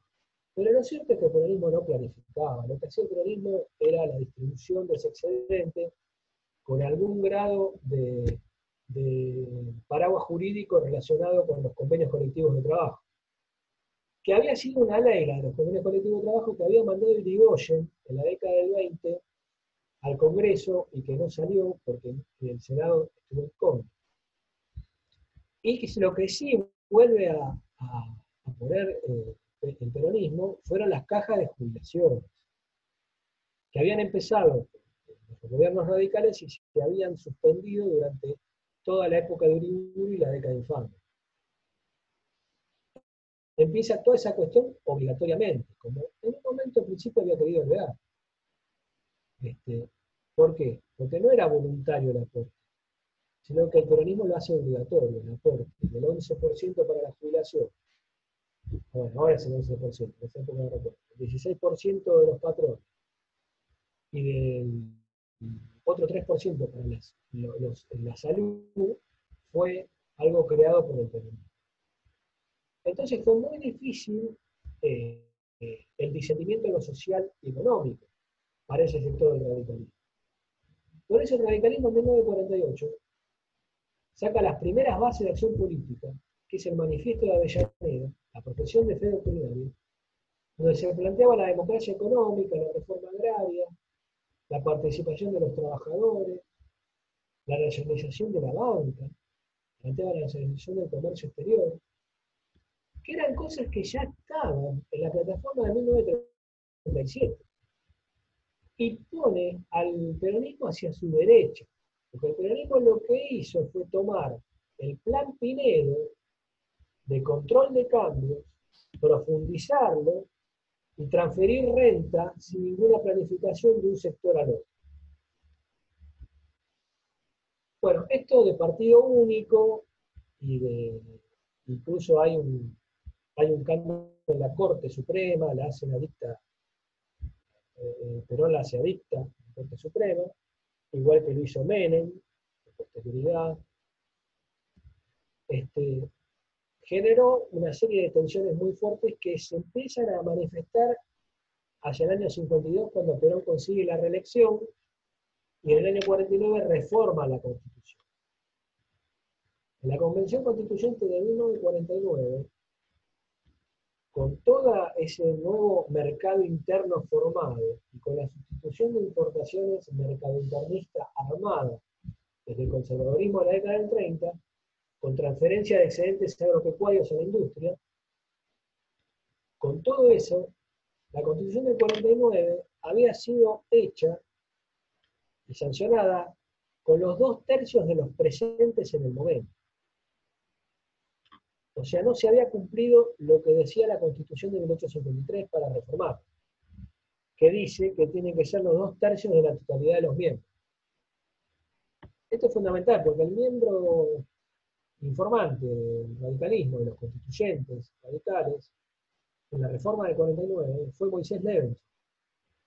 Moisés Levenson critica duramente la política de distribucionista del peronismo, eh, que todavía, al no haber planificado esa eh, distribución de ese excedente, gran excedente agropecuario, eh, que en ese momento ya podíamos ser como Canadá, dijo Levenson, y no pudimos serlo porque no hay planificación de eso. Entonces planteó que vamos a volver, se retiraron los constituyentes radicales y dijeron, vamos a volver para eh, dictar la constitución de los argentinos, dijo. ¿Por qué? Porque estaban los dos tercios de los presentes en el momento, no de la totalidad de los mismos. Esto es importante tener en cuenta para, si alguna vez vemos la reforma del 94, lo que fue el Pacto de Libre. Esto se lo digo a los chicos que son más chicos. La Constitución de 1853, que la que que estuvo vigente hasta el 94, plantea que para reformarla se necesitaban los dos tercios de la totalidad de los miembros de las cámaras. Esto es lo que no cumple el peronismo. Bueno, la constitución peronista del 49 era horrible, o sea, no solo partido único, sino que los partidos que no eran del, peronismo eran, este, prácticamente estaban vedadas su participación. Robert, ahí, ahí Marcelo quería hacer un comentario, ¿no? ¿Levantaste la mano, Marce? Habilitar el micrófono. ¿Le habilito yo? Ahí está. Roberto, lo de la planificación es, impresionante lo, que clarifica lo que estás diciendo. Lo de la planificación el peronismo no lo hacía porque eso era, hasta, no hace mucho era, de izquierda. Es decir, planificar la economía eras un zurdo recontracomunista cuando todos los países del primer mundo lo hacen. Eh, tenía que ver con eso, por eso no, no planificaba. Te estoy preguntando, ¿eh? Te estoy preguntando. Sí, yo coincido parcialmente con eso, Marcelo, pero yo creo que el peronismo no planificaba, porque ahí sí le doy algo de, razón a Waldo Ansaldi. El peronismo es populista, no puede planificar nunca, o sea, tiene una concepción de parecerse a lo popular. Si vos haces una política popular, tenés que planificar sí o sí no, tenés vuelta. Porque si haces una política popular tenés que ver qué sectores vas a beneficiar ¿De dónde vas a sacar el dinero para beneficiarlo? O sea, estás planteando todo un eje ahí. El peronismo no, no lo hizo nunca eso. Eh, lo que hacía era trabajar sobre la marcha y garantizar eh, un consenso autoritario. No te olvides que hubo cambios en la educación pública muy fuertes. Eh, cuando el primer peronismo tuvo a la iglesia, o sea, se dictaban clases de religión en la escuela pública, porque la corporación iglesia acompañó al primer peronismo. Entonces yo creo que ellos no, planificaban por la cuestión de que es, realmente populismo. Yo creo que lo que acabas de decir, lo de la instrucción religiosa en los colegios públicos, es el mayor atentado a la libertad que se hizo en la historia argentina. Porque eso es meterse con el espíritu profundo de la gente. Eso es absoluta falta de, de libertad. Cada uno puede profesar el culto que quiera, pero no lo podés enseñar en la instrucción pública obligatoriamente. Es terrible eso, terrible. Gracias. Exacto. Bueno, el primer peronismo surge, o sea, el golpe de 43 instituye la educación pública, eh, la educación religiosa en la escuela pública. Y Perón era, llegó a ser su vicepresidente de ese golpe. Y interviene en las universidades. Se acabó la reforma. Eso durante todo el peronismo existió. No había reforma universitaria. Bueno, eh, a mí me parece que tiene que ver con esta cuestión del adoctrinamiento eh, educativo. Ese peronismo planteaba mucho el adoctrinamiento educativo, que es un indicador del populismo. Aunque todavía en esa época nadie hablaba de populismo. Estamos haciendo un análisis con el diario de, del lunes. Eh, pero en ese marco, digamos que eh, Levenson y el radicalismo del MIR tenía razón, porque si se hubiera planificado la distribución del excedente agropecuario, que era enorme en esa época, hubiéramos tenido un, país y una sociedad muchísimo más justa, más igualitaria. Lo que pasa es que yo no sé hasta qué punto los actores dominantes que entornaron al peronismo para tratar de prevenir el avance de la izquierda, querían también un bienestar. Lo que hace el sistema corporativo o cuasi corporativo que tiene la sociedad argentina antes del peronismo, en realidad Perón está bien, le crea una corporación a los obreros, pero en Argentina las corporaciones ya existían. No era que no existían. Él lo que hace es crear una corporación a los obreros. Yo no sé hasta qué punto los sistemas corporativos permiten el ascenso social. Eh, no permiten el ascenso social, porque vos tenés que ser del sector profesional en que te desenvolvés. En Argentina, los argentinos no nos mediatizamos políticamente, partidariamente, nos mediatizamos con los sectores. Nosotros antes que ser radicales, peronistas, no sé, de Cambiemos, somos este, obreros, eh, profesionales, eh, abogados, contadores, o sea, está muy profundamente enraizado el corporativismo en Argentina. está tan enraizado que no se ve. O sea, es, es capilar. ¿Alguien me habló? Sí, sí, ahí Malela quiere hacer un comentario. Malela, habilitó el micrófono y sí. te escuchamos. Hola, buenas tardes. Como siempre, bueno, excelente tu exposición, Roberto. Eh, es lindo repasar historia, aunque uno siempre siempre aprende algo. Eh, con respecto al tema de que estuviste hablando de las universidades, yo lamentablemente tengo un caso muy concreto en mi familia. No sé si ustedes saben de Aaron José Salmón Feijo. Lo leí en Facebook. Bueno, hay mucha gente que no lo conoce y no lo nombra. Es más, eh, fue el primer muerto y lo corroboré con Hipólito Solari y con la familia, por supuesto. Eh, eh, fue el, primer muerto en la época de Perón, que lo mataron a los 18 años en la Facultad de Ciencias Sociales. Bueno, había un grupo de de gente mala, por no decir otra cosa, eh, que estaban provocando. Él estaba en la puerta de la universidad y dijo, le dijeron, diga, sabían que era militante radical, eh, militante radical de sangre como lo soy yo, puedo morir con la bandera radical. Eh, y le dijeron, diga viva Perón, y él dijo, muera Perón. Le, lo mataron. Y bueno, no solamente eso, sino al otro día cuando lo llevaban al cementerio de la Recoleta, a la bóveda de la familia San Feijó, eh, bueno, que la inauguró con él, lamentablemente, eh, espantaron a los caballos, porque antes los féretros se llevaban en, una carreta.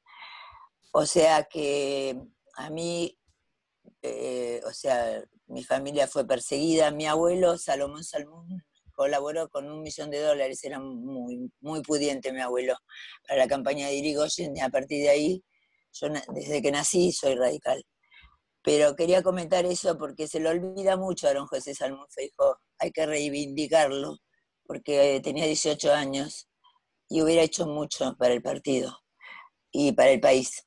Pero bueno, perdóname que te interrumpí, pero a veces me duele que no se acuerden de él y quiero que la juventud, sobre todo acá, y muchos jóvenes, sepan que hubo un prócer también que se llamó Aaron José Salmón Feijó y que pusieron mal el nombre en la calle en Barraca porque pusieron José Aarón, que algún día no sé con quién, eh, voy a ver si lo pueden arreglar.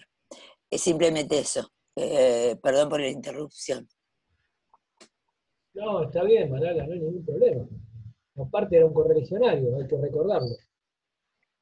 Eh, estas son las cosas que yo a veces hablo, y perdonen esta digresión que hago, eh, ahora seguimos. Nosotros, en cierta forma, yo fui militante sindical. O sea, yo milité muchos años de sindicalismo.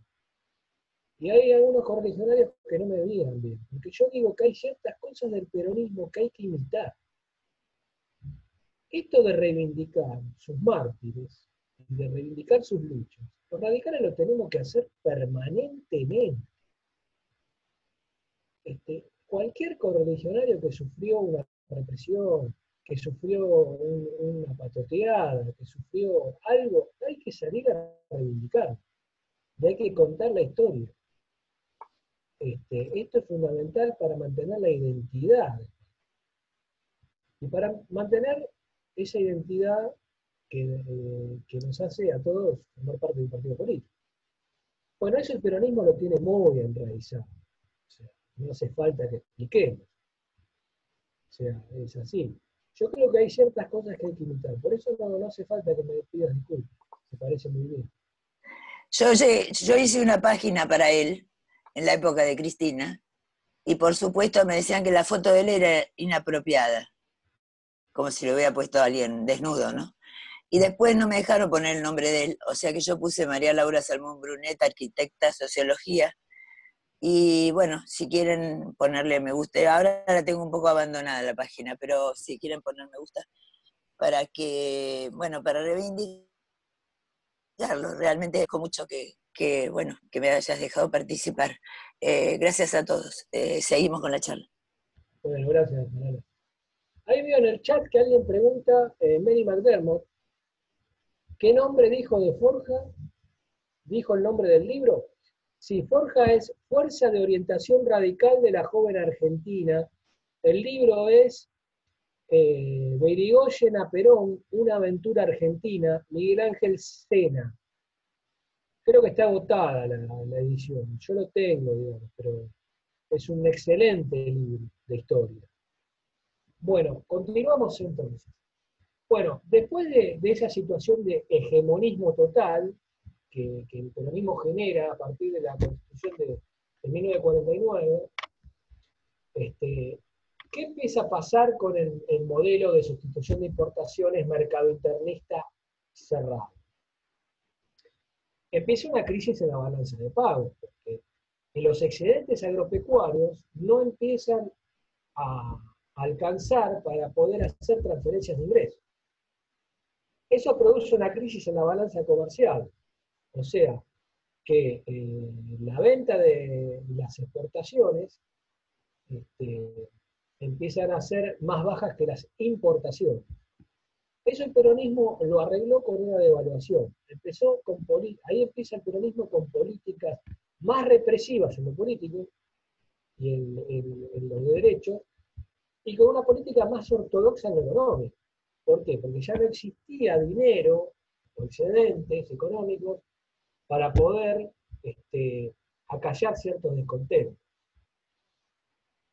A todo esto, muchos sectores que habían acompañado a Perón, sobre todo los del Partido Laborista, sobre todo los de Cipriano Reyes, empiezan a ser perseguidos por el propio Perón. Cipriano Reyes es detenido, eh, torturado, eh, y según cuenta en alguna documentación histórica, fue castrado por las fuerzas de seguridad del peronismo. En la Policía Federal eh, había creado un área que se llamaba la sección especial, que quedaba en los altos de la comisaría octava de la Policía Federal, ahí en la calle Urquiza, Belgrano, que fue el antecedente, o realmente ahí fue donde se reforzó el, viejo sector de orden social y político que había empezado con el Liburi. Esto es otra cosa, o sea, si bien Perón eh, refuerza esta situación, la tortura en Argentina ya había empezado, no es que Perón la trae. Hay que tener muy en cuenta eso. Porque el populismo es pragmático. ¿Qué significa esto? El populismo lo que hace es ver lo que pasa en el mundo para solucionar cosas. Si en el mundo está de moda el proteccionismo, bueno, vamos a hacer protección. Si en el mundo está de moda el librecambismo, bueno, hagamos librecambismo. O sea, poco esa es la lógica del peronismo.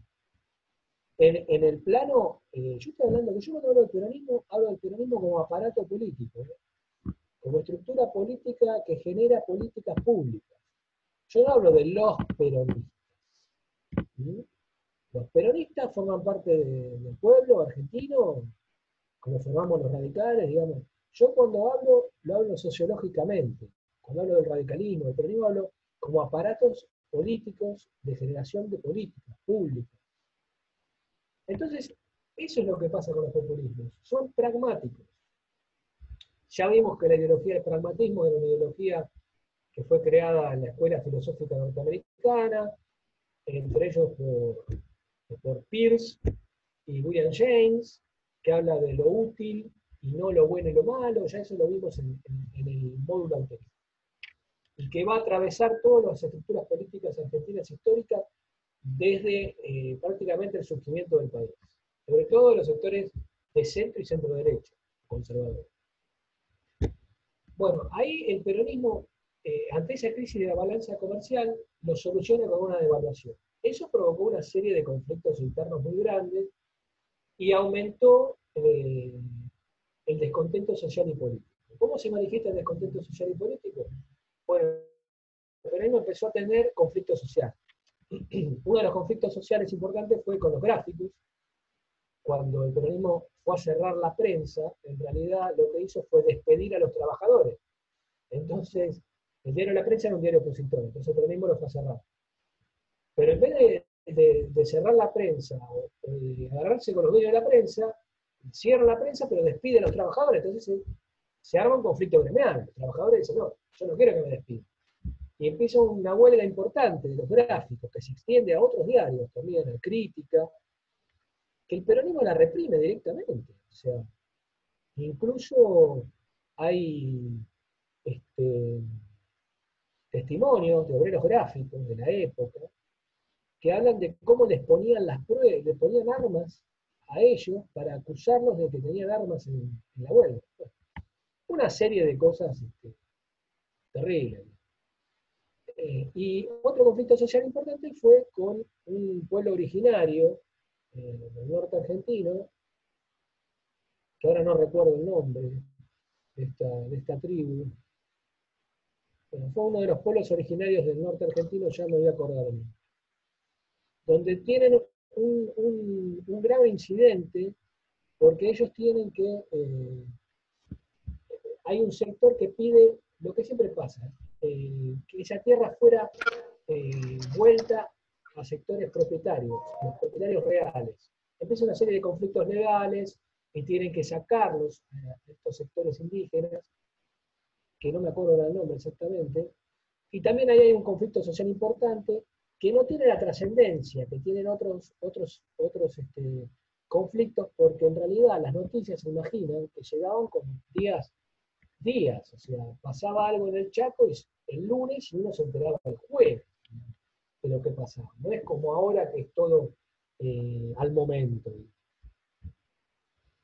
Bueno, a partir de ese momento, en el radicalismo ya las cosas empiezan a ponerse un poquito más complicadas. Porque el MIR trataba de, mantenerse en la postura de eh, diferenciarse del, peronismo en la política eh, de derechos políticos, de la libertad de expresión, de la libertad de prensa, pero no en lo social.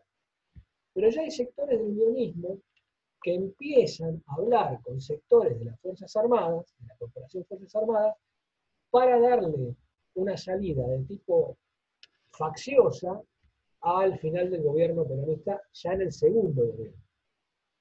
Eh, recordemos que el primer gobierno fue de 1946 eh, a 1952, con la reforma de 49 de por medio, y a partir de 1952 eh, empieza el segundo gobierno donde está pasando todo esto que les estoy relatando.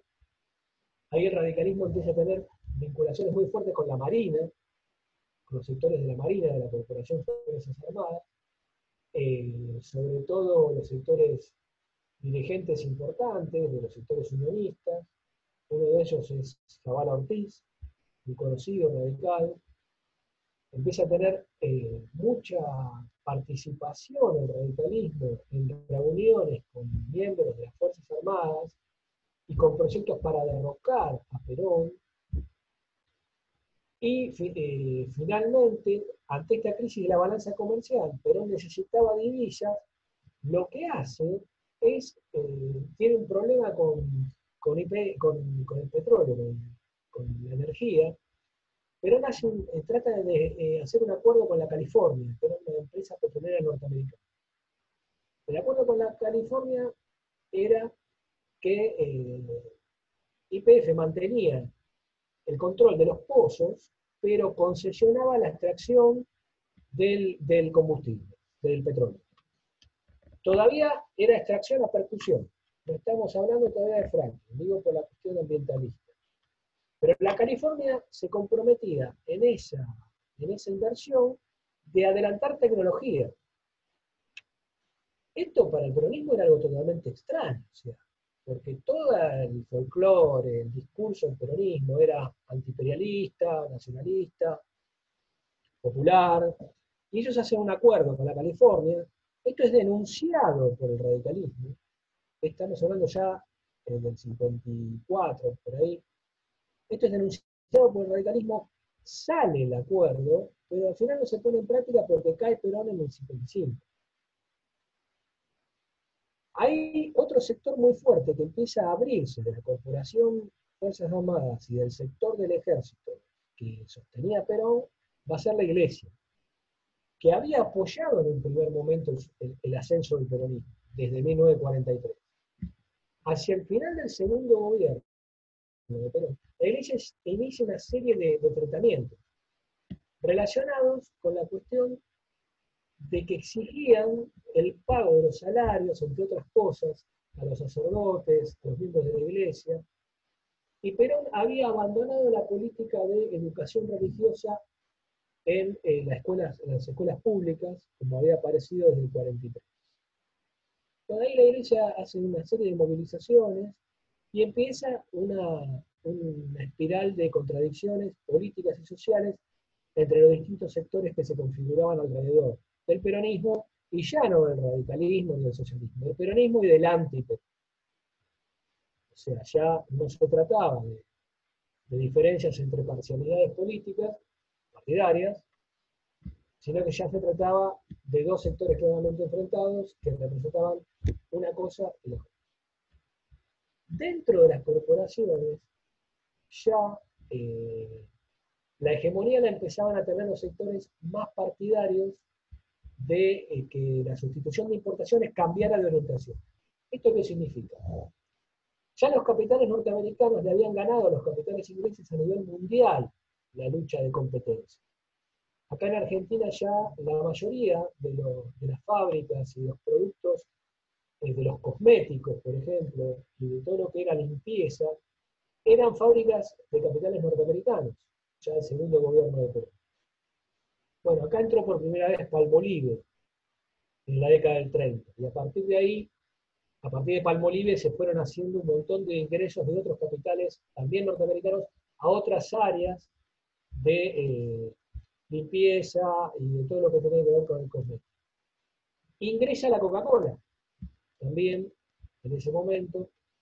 O sea que la sustitución de importaciones mercado internista que se había generado a principios de la década del 30 con gobiernos conservadores y que había practicado el radicalismo ideologista este, en la década del 20 con una visión planificada y más este, popular, digamos, esa sustitución de importaciones ya los sectores económicos empiezan a ver, los sectores dominantes, como un escollo. Eso se suma al descontento social y político y empieza una serie de espirales de violencia política en Argentina que culmina con el primer levantamiento militar, que fue una aberración para mí, que fue el bombardeo de la Plaza de Mayo en septiembre de 1955. Cuando aviones de la Marina de Guerra, en horario eh, diurno, en horarios de escuela, en horarios de trabajo, eh, bombardearon la Plaza de Mayo para matar a Perón en la Casa de Perón. Eso es muy parecido a lo que hizo también la aviación de guerra contra los radicales que se habían levantado en 1933. No la coyuntura, pero la metodología de represión tiene mucho que ver con eso. Bueno, hubo muchos muertos en ese bombardeo, pero no estaba en la casa de gobierno. Según fuentes documentales históricas, Perón sabía del bombardeo, ya tenía información. Este, muchas de, las personas que murieron ahí no se supo bien cuántos fueron. Y paralelamente a eso, eh, comandos civiles, la mayoría radicales, tomaron ciertas comisarías en la capital federal. Los comandos civiles, muchos de ellos radicales, también empezaron a hacer eh, políticas de baja intensidad de agitación social y política. Ese primer bombardeo, Perón no lo derroca.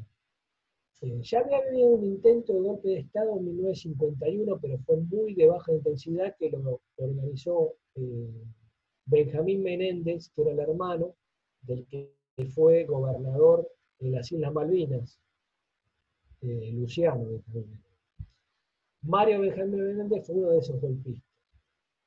Y ese no, no fue, ese fue un putsch, digamos, no, no llegó.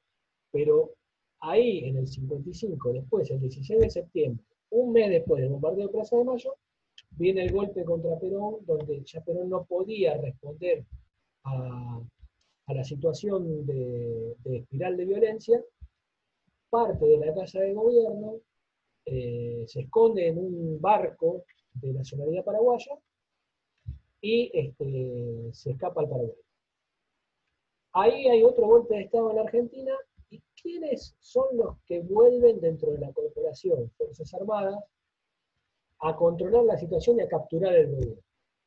La alianza militar liberal que tenía justo a principios de la década del 30, que había sido volteada por la alianza militar conservadora al principio con Uriburu. O sea, eh, Donardi, que es el que asume, Aramburu, toda esa facción de las Fuerzas Armadas, de la Corporación de Fuerzas Armadas, que golpean a Perón, se recostaban sobre la visión más eh, liberal de la facción de la corporación este, militar. Cuando yo digo liberal, lo digo para que lo entendamos histórica socialmente. Ellos abrevaban en el liberalismo económico, pero no en el liberalismo político. Ojo, muchos de, los que dieron el golpe contra Perón, en el sentido político eran parecidos a Perón. De hecho, Lonardi había sido compañero de Perón. Perón había sido un agente de inteligencia del ejército y estuvo mucho tiempo en Chile. Y Lonardi también había estado destacado en Chile como agente de inteligencia. Esto se descubrió hace poco, en documentos de historia de hace poco. Entonces ahí terminamos el, segundo módulo, que es eh, el de la caída de Perón, que va de 1930 a 1955, el surgimiento del peronismo. Eh, no sé, Claudio, si vos querés que alguien haga preguntas, ¿no? sí, yo, te iba a decir, si querés, hacer un breve repaso por, por, la generación del 80, por el alfonsinismo, y, y ya... ¿Qué pasa, Claudia? ¿Querés? Habilita, habilita, habilita.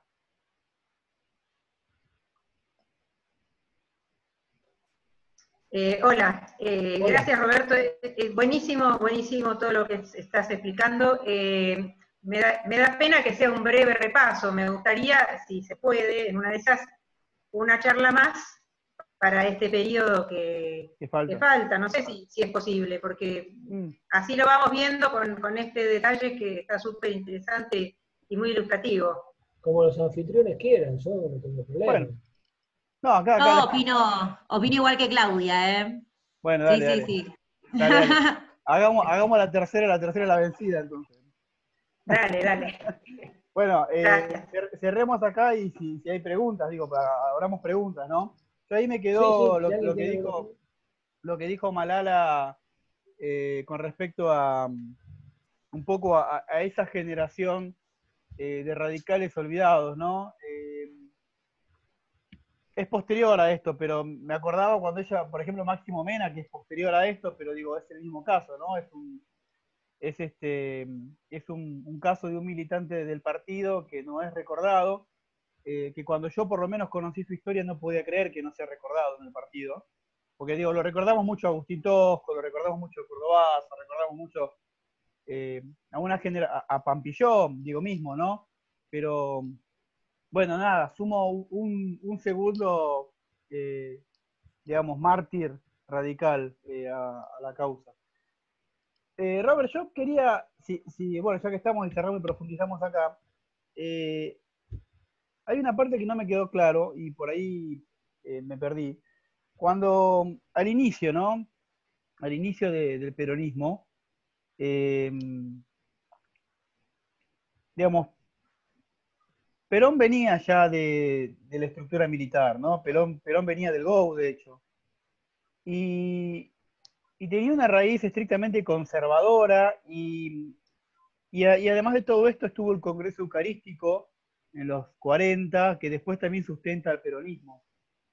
Eh, digamos, con lo cual el peronismo desde su génesis siempre fue un partido político del orden conservador, digamos. Eh, y por lo que vos me decís, o lo que vos contás ahora, yo le agrego esta reflexión, ¿no? Eh, apoyaba los intereses de las grandes de los grandes capitales no productivos en el sentido del agro, sino que eh, productivos en el sentido de la metalúrgica, por ejemplo, ¿no? digo, porque en este proceso de, de industrialización, eh, de alguna forma lo hacía generando un, como una especie de nuevo establishment, reemplazando a uno viejo. No, no lo hacía, digamos, generando una distribución equitativa de la riqueza o promoviendo el desarrollo. Y ahí es cuando el radicalismo define ponerse a la izquierda, ¿no? Y decir, esperen, no defendamos a los grandes terratenientes, pero sí defendamos a los pequeños campesinos. Y ahí es cuando vienen los congresos agrarios y, toda esta historia. O sea, como que el radicalismo toma la postura de empujar al peronismo a la derecha eh, y posicionarse en su izquierda. Eh, digo esto porque me, quedó de lo que, como, nada, como duda. Bueno, el peronismo no es un partido político, es un movimiento político conservador populista. O sea que no es conservador solo. Esta es la gran diferencia. Es un movimiento. movimiento. Siempre fue un movimiento. En realidad, partido político en Argentina, como partido político, con convención, con afiliados, con gente que va cada determinado tiempo, que nos dejan a votar internas, que participamos, que tiene documentos, plataforma partidaria, eso son el Partido Socialista argentino y la Unión Cívica Radical. Los demás no fueron partidos, porque el Partido Demócrata, que era el conservadorismo, eh, nunca terminó siendo un partido nacional, siempre tuvo, fue regional. Era Partido Demócrata de la provincia de Buenos Aires, Partido Demócrata de San Luis. Digamos, ¿por qué es esto? Porque la sociedad argentina no, fue muy democrática. En realidad no somos tan democráticos. Con respecto a lo que vos decís, eh, Perón era así, venía de los sectores conservadores, era, era un militar muy hábil, muy hábil, y tenía una visión política muy fuerte. Eso hay que reconocérselo en un cuadro político, era un cuadro político militar. Él tenía muy en claro eh, la cuestión que aterraba a nuestros grupos sociales dominantes, que era el comunismo. Eh, que en realidad fue un gran cuco, porque en Argentina yo creo que jamás nuestros grupos sociales bajos hubieran sido comunistas, como en otros países latinoamericanos. Pero esto amerita otra charla que no vamos a hacer acá. Eh, de hecho, los grupos sociales bajos argentinos son peronistas, no comunistas. O sea, son dos cosas distintas. Pero eh, no es que él haya suplantado un sector del Estado. Nuestra burguesía, nuestro empresariado, nunca fue capaz de construir una industria pesada de punta. Siempre se tuvo que hacer cargo del Estado del mejoramiento o del progreso en ese, en ese aspecto. Fíjate hoy, nosotros tenemos, vamos a lanzar un satélite que viene haciéndose desde la época de Alfonsín, este satélite. Porque lo que va a hacer INVAP, que es una empresa creada durante el gobierno de Raúl Alfonsín, INVAP, ya viene desde la época de Raúl Alfonsín. ¿Y quién tiene que hacerlo eso? Porque tenemos que tener un satélite en el siglo XXI tiene que ser el Estado, porque el empresariado privado no puede, no, tiene esa capacidad que tienen otros empresariados de otros países. Ese es el problema de la Argentina. No es que Perón vino a suplantar un Estado, sino que las logias militares de las cuales Perón formaba parte tenían muy en claro lo de la necesidad del desarrollo de la industria para la defensa. Y ahí colateralmente los tipos armaban industria semipesada, porque tampoco digamos que la industria del peronismo fue la tecnología, digamos. Esta era la crítica que le hacía el radicalismo, Levenson. Eh, digamos, ellos no es que suplantaron, no había nadie, ellos ocuparon un espacio. este es el tema, nuestro, nuestro empresariado tiene graves problemas estructurales sociales desde su surgimiento. Eh, es un empresariado muy ligado a las cuestiones rentísticas, especulativas, con bajo nivel de, pensamiento productivo, mercado internista en algunas cosas, en otras no, eh, y desde que empezó el tema financiero, lo vamos a ver la próxima vez con la dictadura militar, va mejor con Onganía, ahí te vas a dar cuenta que va a ser peor. Entonces no es que Perón vino a suplantar a, otro sector de Cádiz. Ellos, no Perón en persona, el peronismo ocupó un espacio. Dijo, ¿cómo? Acá no hay industria pesada, no hay fabricaciones militares, no hay nada.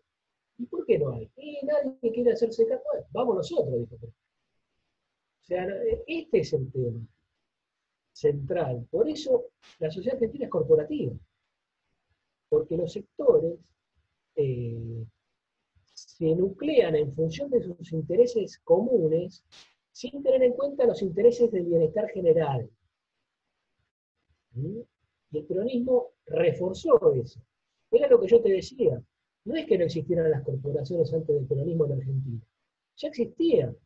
Eh, el ejército ya existía, o las Fuerzas Armadas, la iglesia ya existía como corporación, pero le creó una corporación a los obreros. Dijo, bueno, la CGT es la corporación de los obreros. Es más, hizo un sindicato de tercer grado, que no hay en el mundo. Porque la CGT, así como unión, federación y confederación, en el mundo no existe esa central sindical. Y la sentó con las demás corporaciones y discutían la, eh, la distribución del excedente económico. Eso es lo que hizo el peronismo. Ojo, es un proceso de modernización e inclusión. ¿eh? Eso hay que tenerlo en cuenta. Porque todos esos sectores del conurbano no los representaba nadie. toda esa migración, mano de obra, todo eso, y lo representó Perón. Eh, digamos, ocupó espacios, no suplantó. Bueno, no sé si tienen alguna pregunta, comentario que quieran hacer, habiliten el micrófono y. Roberto, una, una preguntita cortita. ¿Qué tal? Muy buena la charla. Gracias eh, por la invitación. No, este, no eh, la, la, Constitución de 1949, que fue rápidamente derogada, este, ¿cuál era el, el foco de conflicto principal? ¿Solamente las reivindicaciones distributivas o había alguna cosa más de fondo? ¿Qué opinas vos? La Constitución de 49 tenía varias cosas. Primero, eh, prácticamente desaparecían los otros partidos políticos. Tenías que tener un piso determinado para representar a los, los ciudadanos, digamos, que ya estaba por la Constitución, no por una ley. Eh, en realidad favorecía el partido único. Eso era muy duro para nosotros, digamos, el radicalismo que tiene una visión democrática y pluralista, donde el sistema de partidos tiene que existir, digamos, así incompatible, digamos. Y después, lo que sí causó mucho escosor, pero que el radicalismo no se opuso tanto, fue que legalizaba toda la cuestión social. Porque vos fíjate que, el, y la cuestión del petróleo, porque decía que toda energía que estuviera bajo el subsuelo era del Estado Nacional. Esto fue fundamental, imagino, para la época. Eh, pero el radicalismo no se opuso tanto a eso. El radicalismo se opuso a toda la cuestión política. Permitía generar eh, distritos a discreción del Poder Ejecutivo, que después lo hizo. Perón hizo el Chaco Formosa, no sé si hizo otra provincia que se llamaba Presidente Perón, algo así. Eh, había toda una, cuestión política relacionada con el partido único y con la hegemonía, pero no la hegemonía del consenso, sino dominante, había un partido dominante. Y la cuestión del petróleo puso los pelos de punta a sectores dominantes muy fuertes, que estaban en contra. Y fue en contra de la propia posición de Perón, porque después Perón tiene que negociar con la California. ¿Viste? Eh, que hace una negociación, digamos, que solamente concesionaba la explotación, pero los pozos seguían siendo del PS. Pero también había como una contradicción. Yo creo, y vos fíjate que cómo será que el radicalismo no se oponía, por lo menos institucionalmente. Cuando yo hablo del radicalismo hablo de los documentos partidarios, de los pronunciamientos, de las plataformas y de su acción política en un proceso histórico el artículo 14 bis de la Constitución Nacional son partes que estaban en la Constitución de 49 y que la RALDE toma, los ayorna al 57 y los coloca, digamos, él y los constituyentes radicales de ese momento. Digamos que yo creo que fue así la situación del 49. Igual yo no soy un especialista en constitucionalismo, eh, digamos, yo lo que sí puedo decirte es el impacto social que hubo en ese momento con la Constitución de 49. El problema de la Constitución de 49 tenía algo de surgimiento, que había sido dictada con los dos tercios de los presentes en el momento. Esa fue la mayor crítica que se le hizo del radicalismo, no con los dos tercios de la totalidad de los miembros que es la discusión que vamos a tener después en el 94 con el peronismo. O sea, se, hizo el acuerdo de Olivos en función de que saliera con los dos tercios de los presentes de la totalidad de los bienes. Roberto. Sí, ¿cómo andas? una pregunta. Bueno, primero, buenas tardes a todos. La verdad que estuvo muy bueno tu, diálogo y la intervención del resto de la gente que está participando. Pero aprovechando lo que estuviste comentando y hasta donde llegamos al momento histórico, que nos puede servir para ver el futuro, y mi pregunta es la siguiente. ¿Por qué considerás vos que eh, Perón supo ver el momento oportuno para, ocupar los espacios, como dijiste, eh, que, que, dejamos, que dejó el radicalismo, que era la fuerza más grande y popular que estaba hasta ese momento, teniendo en cuenta el contexto, no solo mundial, me refiero solo al de Argentina, digamos, si bien como dijiste vos, Perón se, supo ver este, aliarse al movimiento obrero, que también dijiste que hubo varios radicales como Sabatini que lo, lo veían venir esto, pero Perón lo supo eh, conquistar, y nosotros teníamos, digamos, como fuerza política eh, estudiantil, los, los reformistas, ¿cómo puede ser que de, igual forma nos, arrebataron el espacio? Bueno, eh, estamos haciendo este curso por esto, En realidad, ahí yo creo que hay dos cuestiones. Primero, eh, las tensiones entre el agro y la industria tienen que ver dentro de la interna del radicalismo. Cuando hablo de interna, no hablo de interna de puestos, sino de interna ideológica. Los antipersonalistas tenían que ver con la cuestión de estar en contra de la industria. Los sectores que se quedan con el radicalismo y con el radicalismo, los antipersonalistas se van en el 1924, queda el radicalismo de este lado, con el ligoyenismo, eran industrialistas, eran sectores urbanos, eso lo vimos en el primer módulo. Eran hijos de los inmigrantes que habían hecho los levantamientos de 1890, pero que ya habían ingresado a la universidad producto de la reforma, tenían una visión urbana, tenían una visión más industrial, y ya hacia el 28, el segundo gobierno de Ligoyen, el gobierno radical, ya la cuestión de la industria estaba más fuerte. No te olvides que el radicalismo fue precursor en el mundo de la cuestión del petróleo. Pero ¿qué pasa? Cuando viene el golpe, los sectores del antipersonalismo que vuelven, ahí hay una tensión. El radicalismo todavía no la resuelve. O sea, eh, tanto el gobierno de Ilia como el gobierno de Alfonsín van a sufrir esa tensión. ¿Nosotros queremos solamente una sociedad agraria? ¿Agropecuaria? yo particularmente solo agropecuaria no. Bueno, en el radicalismo está esa tensión. Están los sectores que son más agropecuarios y los sectores que son más industrialistas. En ese momento se dio muy fuerte esa contradicción.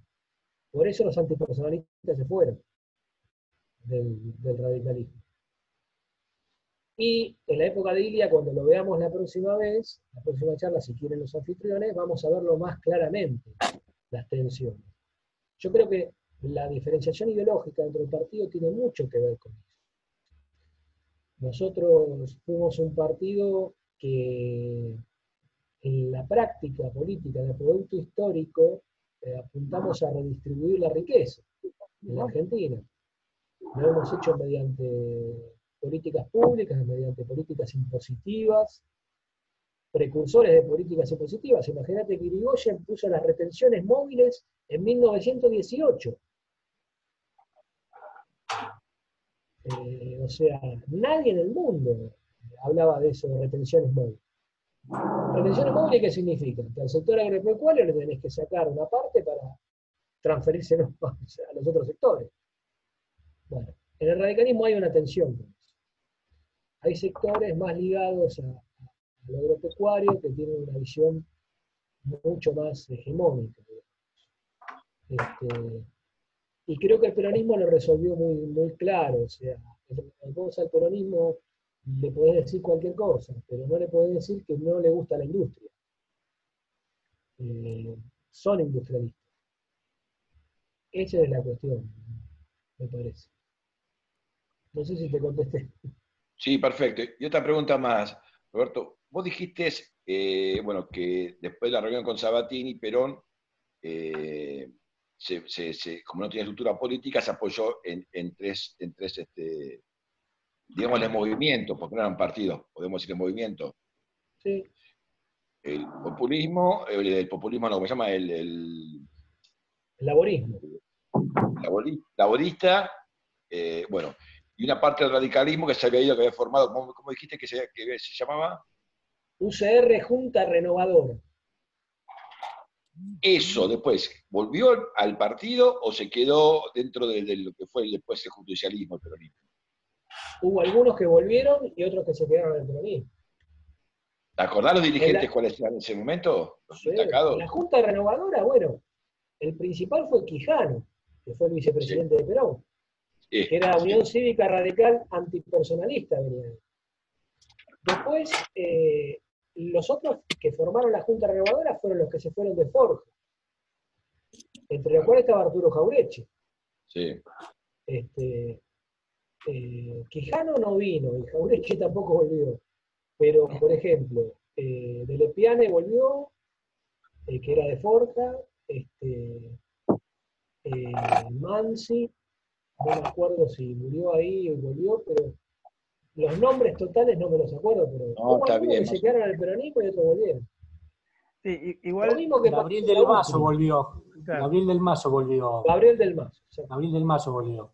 Muchos igual como que se arrepintieron, no sé si se arrepintieron o cambiaron de opinión, ¿no? Al momento, al, digamos, al derrocar o a, la etapa final de Perón, yo había leído, por ejemplo, Jaureche, que eh, en la última etapa no estaba del todo de acuerdo con, el, con ese final de Perón o ese último Perón pues, después de los 50, llegando al 54. Y, y Mansi, sí, yo, yo leí Jaureche sí, sí, y Mansi se murió, Mansi se murió en el 52, 53 creo, que lo último que había hecho era, digo, porque como vivo en Pompeya, Mansi lo, lo estudié, era, le había hecho la, le había hecho, no sé si una canción o algo para Eva, eh, antes de morir, eh, y después de ahí es como que Mansi también como que se aparta de, ese final del peronismo, porque en definitiva es como que Perón a Forja lo conquista, eh, como a mí me lo, lo, trazo mucho como cuando fue Néstor con la transversalidad, ¿no? Como que viene, te plantea la socialdemocracia, te plantea la horizontalidad, después te compra y te lleva para, el otro lado, no para lo que tiene que ir. No sé si opinas igual. El peronismo nunca te plantea la socialdemocracia.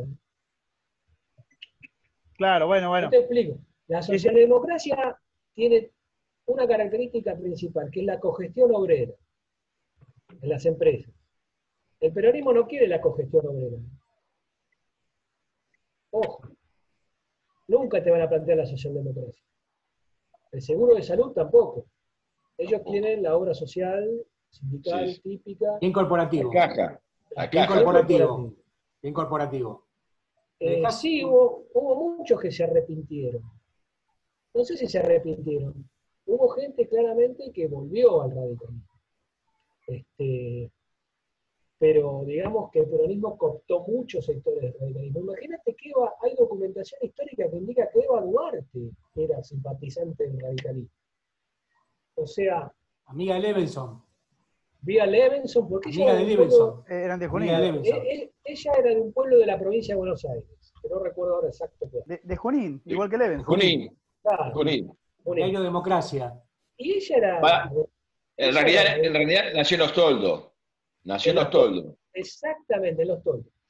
Ella, hay un libro que creo que es el de Marcelo Acuña, de Frondicia Alfonsín, La tradición politicalismo, donde hay documentación que indica que ella simpatizaba a la Unión Cívica Radical cuando era en el interior de la provincia. Estamos hablando de Eva Duarte muy joven. ¿no?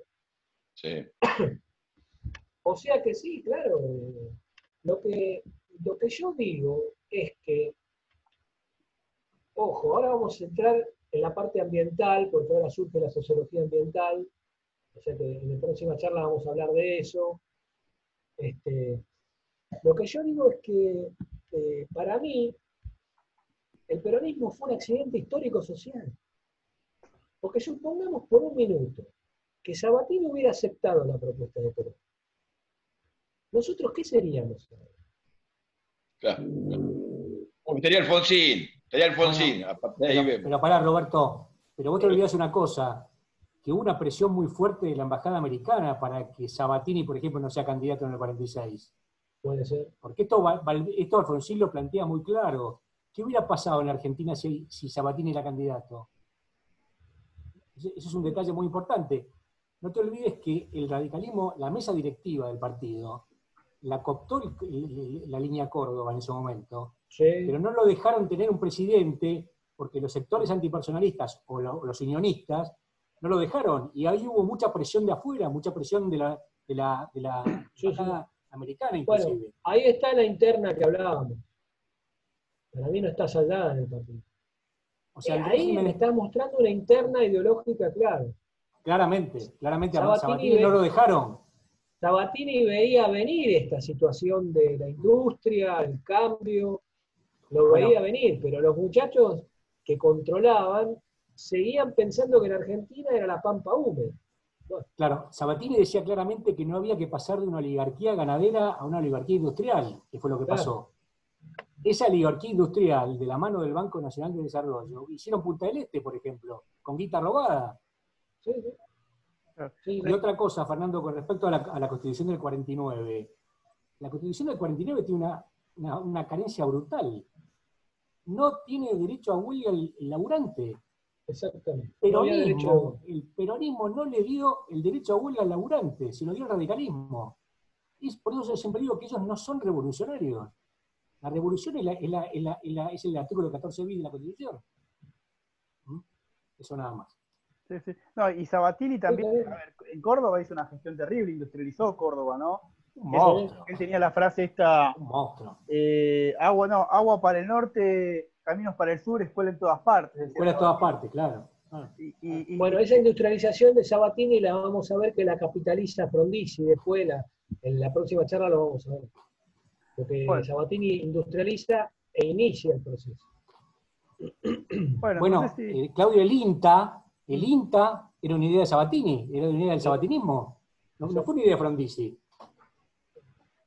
Esos tipos eran progresistas. El primer desarrollista podríamos decir que. Ninguna duda, ninguna duda. Sabatini, muchachos, Sabatini provincializa los, eh, los yacimientos de uranio en el treinta y pico. La visión que tenía ese tipo era brutal. Con hacen una reforma agraria. Proponen una reforma agraria, hay un librito que habla de la reforma agraria de Sabatini pero provincializar los yacimientos de uranio. Pero Sabatini e Ilia, lo vimos en la clase pasada, formaba parte de los radicales rojos. Claro, claro. a principios de la década del 30. Era un hombre progresista en serio. Muy progresista. Bueno, por eso, por eso Santiago del Castillo e Ilia después. Claro, claro, claro. ¿Eh? Bueno, Santiago del Castillo era el presidente del Comité Nacional en ese momento. Era el presidente del Comité Nacional y fue gobernador claro, post, Sabatini, claro, claro. Post Sabatini, post Sabatini. Esos tipos llevaban a la Argentina a ser un país del primer mundo sin ninguna duda. Y hubo el régimen lo impidió. Bueno, este, eh, yo no sé si las chicas ahí que está Gaby, Ani, A ver la, la platea femenina. Sí, sí, si quieren hacer alguna consulta. Sí, bueno, ahí hay un tema, ¿no? Con el tema de, de la mujer, ¿no? Porque en esa época como que el radicalismo eran todos varones, ¿no? Y, la figura de Eva como que de repente emergió, pero eh, bueno, la vez pasada no hablamos, por ejemplo, de Vida Rawson, eh, y claro, y ahora, y en esta época no tengo Yo la mencioné, Elvira Rawson. ¿eh? Ah, la mencionaste, ah, no. En el levantamiento de 1890 fue una de las que atendió los heridos de, la Revolución del 90.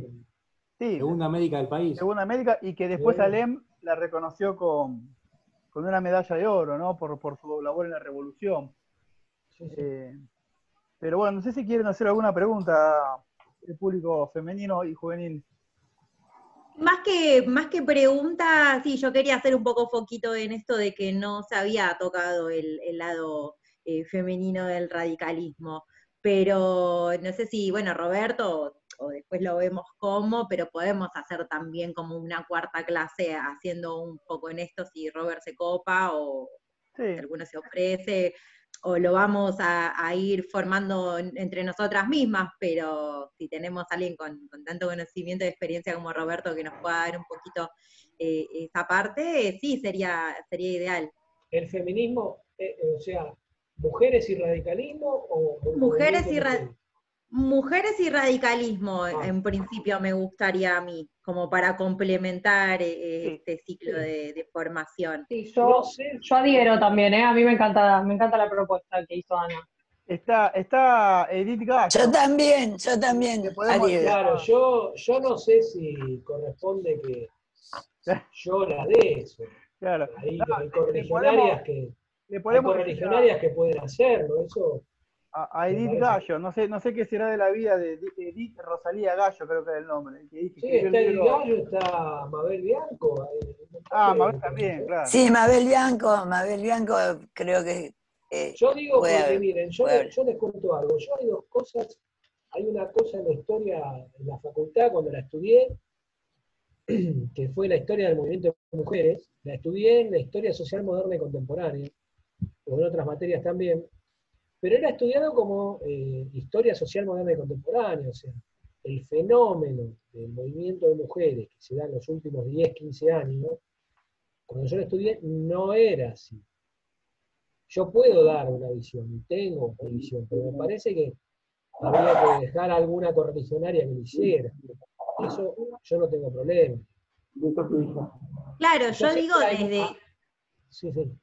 No, perdón. Yo digo que desde una perspectiva histórica, no desde perspectiva de género, porque sabemos que va a ser bastante más complicado. Este, si bien al menos yo no me lo voy a tomar como mal recibido, pero sí como una visión del, del, del otro lado, ¿no? De la otra vereda, que es el lado de los de los varones, como para tener un poco más objetivo también, y obviamente no, nosotras como, como militantes en formación eh, tenemos que, buscar un poco nuestra subjetividad y nuestra perspectiva, no es que se va a agotar ahí, pero sí está bueno tener las dos visiones. Sí, sí, yo no tengo problema, ya les digo, ahora es medio inevitable hablar de mujeres en el radicalismo y no hablar de cuestión de género, es medio, eh, hay que ser muy fino Sí, porque además el, movimiento de mujeres del partido data del principio del siglo XX, ¿no? Con los comités feministas, con, con, con, Alicia Morode justo incluso desde el Partido Socialista. No, dale desde 1890. claro, bueno, claro. Formó parte del levantamiento de 1890. Claro, claro, Yo quisiera contar, yo quisiera contar un, quisiera contar una anécdota de, de Florentina Gómez Miranda que que mi madre tuvo, bueno, militó con ella en, eh, esos años en, que se estuvo discutiendo tanto el cupo femenino. Eh, el tema que el voto femenino en, Argentina es de año 52, eh, y Florentina decía que ella no quería ser elegida por, una cuestión de género, sino que ella no se sentía diferente a, los demás por, cuestiones de género y que debía ser elegida por su capacidad política y por su trabajo político. Eh, y así es como inició ella, la, ella la discusión del, del, cupo. Pero ella se aviene a militar fuertemente a favor del cupo porque el voto femenino, digamos, es, eh, la, mujer, la incorporación de la mujer a la política como electora, pero también en la capacidad de ser representante y hacia el año 83, que es en el regreso de la democracia, eh, solamente el 6% eh, de, de, las, de, los representantes estaba, eh, no solamente de los representantes, sino de, toda la, la, participación en la dirigencia política, solamente el 6% estaba compuesto por, por mujeres.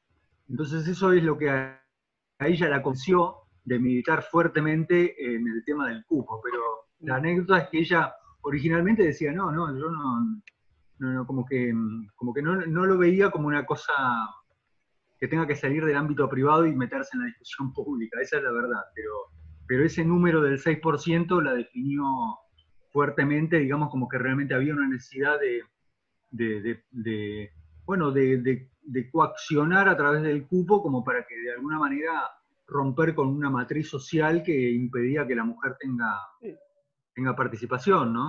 Te, agrego algo, Fernando. El otro día, el, fue el martes, tuvimos una charla con, con Hapkin, con Pablo Hapkin, y, él me tiró, tiró una frase que creo que eh, me respondió mucho a esta discusión que teníamos cuando fue la, aprobación del cupo del, creo que del, del 30% y ahora que se aprobó después el último del 50%, había eh, muchos que opinaban, dentro del partido, estoy hablando ahora, ¿no?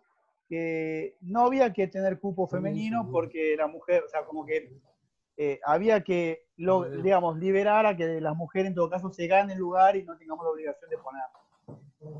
Eh, y bueno, obviamente la, parte opuesta que decía que no, que en verdad teníamos que tener un cupo porque eh, en definitiva la política está cooptada por, los varones eh, y siempre a, la, mujer se, le, se la reliega en, la conformación de las listas. Y bueno. Y Pablo el otro día tiró una frase que dijo, él tiene un, su, su, gabinete de 50 y 50, ¿no? Todos los, tiene 50% ministros mujeres y 50% ministros varones. Y agarró y dijo, yo lo hice y tomé la decisión política de, hacerlo, eh, y lo impuse. Porque, y agarró y dijo, porque creía que si no lo imponía, eh, por más que no tenga la obligación, porque estamos hablando de un cargo ejecutivo, ¿no? Eh, no estamos hablando de listas electivas. si no lo imponía, no iban a llegar. Y lo dijo Pablo Hapkin la semana pasada, no te estoy hablando 1960. Eh, y, me quedó, me quedó porque eh, están dándole la razón a, Florentina, ¿no? Están dando la razón a que es cierto que la mujer se lo tiene que ganar por voluntad, por requisito, y no tenemos que salir los radicales a andar buscando la esposa de o la mujer de para cubrir los lugares. Pero también es cierto que eh, tiene que estar establecido una ley y tiene que ser una imposición, literalmente una imposición. Em, nada, y esto lo pongo porque viste que ahora también se discute el tema del cupo juvenil o el cupo trans. Bueno, no sé si está para tanto, pero son cuestiones que hay que imponerlas porque la realidad es que dentro de las reglas de juego normales que tiene la política, no llegan, eh, es la realidad. Y si llega, llega la esposa de, la mujer de, la amiga de, y no mujeres militantes formadas. Pero bueno, nada, eh, yo corto acá, no sé si... La... No, mira, perdón, Ahí Mary McDermott dijo que hizo una propuesta, no sé si está ella. Sí, hice una, sí, hice una propuesta que surge de lo que dijo Malala y quisiera ver si se puede hacer un recorrido de todos los mártires que hemos tenido y no los que siempre, de los que siempre se hablan, sino de aquellos que nos se hablan. Y como mujer, tengo que decir que pertenezco a la, a la red federal y que la misma estuvo la provincia Buenos Aires, eh, Inés Halm, este, bien puede hablar de feminismo, eh, porque tiene un recorrido muy amplio. Y, bueno, y la tenemos también y nos podemos conectar. Pero yo sí creo que de feminismo debemos hablar las mujeres, porque somos las que hemos venido sufriendo la discriminación. No estoy de acuerdo con que hay que demostrar capacidad, porque a los hombres no se les pidió capacidad. Porque, muy bueno, muy bueno, muy bueno. Bueno, nada más. Muy bueno. Gracias, muy bueno. Muy bueno. Claro, siguiendo lo que, lo que dice Mary, este, bueno, es lo que le quería decir a, a Claudio, porque usted estaba hablando de él, ¿no? Pero sí, es lo, es lo que dice Mary. en realidad el partido lo que se está perdiendo es un montón de posibilidades al no querer mm. o al no tener la voluntad eh, o, este, va, al no hacer básicamente, no, no escuchar a, la mujer. Eh, realmente se está limitando muchísimo. Eh, ayer había participado en una reunión que me, que me invitó a Laurita y la verdad que me sorprendía este, la cantidad de, de asistentes que habían, eran más o menos unas 60 personas, de las cuales de las 60 eran todos mayores y de 60 eran 8 mujeres, lo cual yo había preguntado qué pasaba ahí, bueno, después lo, veremos, pero creo que una de, de las patas más flojas del partido es esto, ¿no? Tener ese prejuicio de que la mujer tiene que demostrar, que tiene que hacerse respetar, de que una cosa y otra cosa, cuando en realidad es el, el partido machista que no se está dando la oportunidad este, como para poder seguir en una línea de progreso. O sea, es el partido el limitante. Este, así que igual, eh, sí. Perdón, que Igual creo que se avanzó muchísimo. Sí, seguro. El partido que yo entré en el 82 no es este partido. Eh, digamos que ha habido muchos avances en ese sentido, hay mucha presencia. La otra vez que por fin podemos sacar el protocolo hilo en la ciudad de Buenos Aires, eh, ILE, perdón, este, hay mucha presencia, creo que ha habido avances importantes. Sí, Malala, es el partido que yo entré en el 82. Obvio, yo, yo, te hablo, yo te hablo como generación sub 30, ¿no? Igual hay una, hay una mm, hay, un problema que no es únicamente, digamos, de la política, es un, problema de la sociedad y no solamente de, la sociedad nuestra. Eh, por ejemplo, eh, resulta que hay un, con Roberto pertenecemos a la, a la Facultad de Ciencias Sociales de, la UBA. Y resulta que em, eh, en la carrera de Sociología, eh, los programas, hasta recién, recién ahora se está revisando eso, tienen autores masculinos, autores varones. Y cuando se estudia la historia de, digamos, de, los, referentes de la sociología, bueno, aparentemente hubo todas unas corrientes de pensamiento eh, que, en fin, trataron de, que se llamó una corriente que se llama positivismo, que trató de acercar a la sociología a una, trató de construir la sociología como una ciencia, y eso implicaba eh, una, una visión de una ciencia dura, y la ciencia dura está relacionada con, eh, con el varón. Y no es que no hubo sociólogas en la historia o no hubo ciencistas sociales, mujeres. Lo que pasa es que fueron, eh, fueron calladas, fueron borradas de los programas. Este, entonces, eh, ahí hubo toda una historia del machismo, digamos, mundial, de, de lo que se llama el patriarcado, que, bueno, que atraviesa los partidos políticos, atraviesa toda la sociedad. Así que mm, estas reivindicaciones, digamos, y estos movimientos, eh, eh, sobre todo este, este, este, movimiento femenino que ha logrado, digamos, a partir, yo veo, no sé, por poner una fecha, a partir de la aparición de, Ni Una Menos, realmente eh, apareció en escena de una manera como no estuvo antes, me parece que tiene que ver con que a veces los lugares hay que ganárselos. Este, Mm, que, nosotros podemos decir objetivamente, sí, eh, eh, eh, las mujeres tienen, que tener su participación, pero claro, también está la fuerza de la participación de la mujer en pelear por los lugares, digamos, ¿no? Este, es una cosa que es novedosa de ahora, de, hace muy poco tiempo. Que, bueno, yo lo celebro, por supuesto, pero todos lo celebramos, pero mm, lo que quiero transmitir, digamos que hay toda una cosa proactiva que las mujeres tienen que llevar adelante y bueno, muchos hombres vamos a estar apoyando eso. Pero también hay una fuerza social que, seguramente se opone y ahí hay una lucha que van a tener que dar fundamentalmente las mujeres. Sí, pero mira, yo participé del primer cupo bastante, bastante consuetudinariamente. Si no hay discriminación positiva, la mujer no participa. Por más capacidad que tenga, necesitas una discriminación positiva. Eso la Ahí Marela. Que... el momento es una palabra que, no me cayó del todo bien, pero si no hay discriminación positiva, no hay participación de la mujer. Marela, habilitate, habilitate el micrófono, Marela, y opina hace rato que querías opinar. Ah, hola, eh, perdón por la interrupción. Eh, lo que quería decir, otra, Mabel Bianco puede ser una persona que puede hablar, eh, Lucía Alberti también puede ser. Claro. Lucía, claro. claro. bueno, yo quería decir, el tema ese de ni una menos a mí me molesta bastante, porque en realidad no es ni una menos, ni una más. Ese dicho de una menos, ni una menos, es como que está, es contradictorio.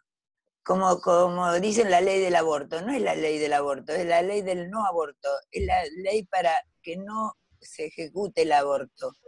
O sea, estamos nombrando mal las cosas en muchos aspectos.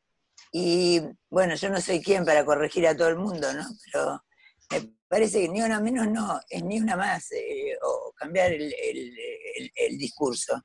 Y así también con lo de la ley del aborto, no es la ley del aborto, es la ley, la ley para que no se aborte.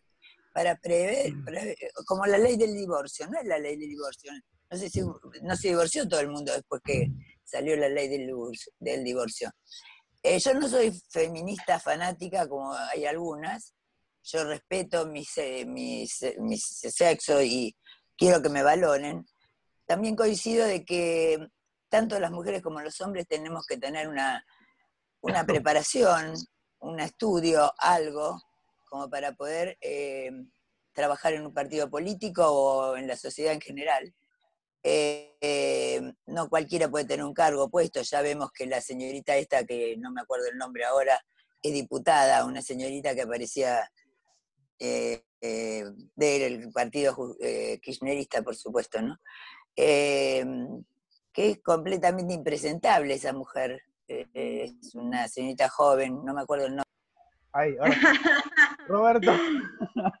bueno. Qué cagón, Claudio. no, no, pero viste, a veces por ahí mandamos algún nombre como si estuviésemos en el comité, viste, estamos muy acostumbrados a, al debate del comité y después esto queda grabado. Eh, Deja de censurarnos. Claro, claro. Eh, nada, Roberto, agradecerte como siempre la, charla, la predisposición, eh, agradecerles a todos eh, también por estar. Se nos hizo largo de vuelta. Este, la puse con Zoom, así que la próxima la hacemos con Zoom, porque escuchamos mejor. Eh, así que nada, quedamos para el sábado que viene hacer la tercera versión ya del. ¿Qué sería? ¿Del 55 al 2020? ¿Le mandamos derecho? Hacemos el tercer módulo del 55 al 76 y si hay tiempo hacemos el del Alfonsín. Todo el tiempo, todo el tiempo. Del 76 al 89. Bueno, ahí termina. Dale, dale, dale.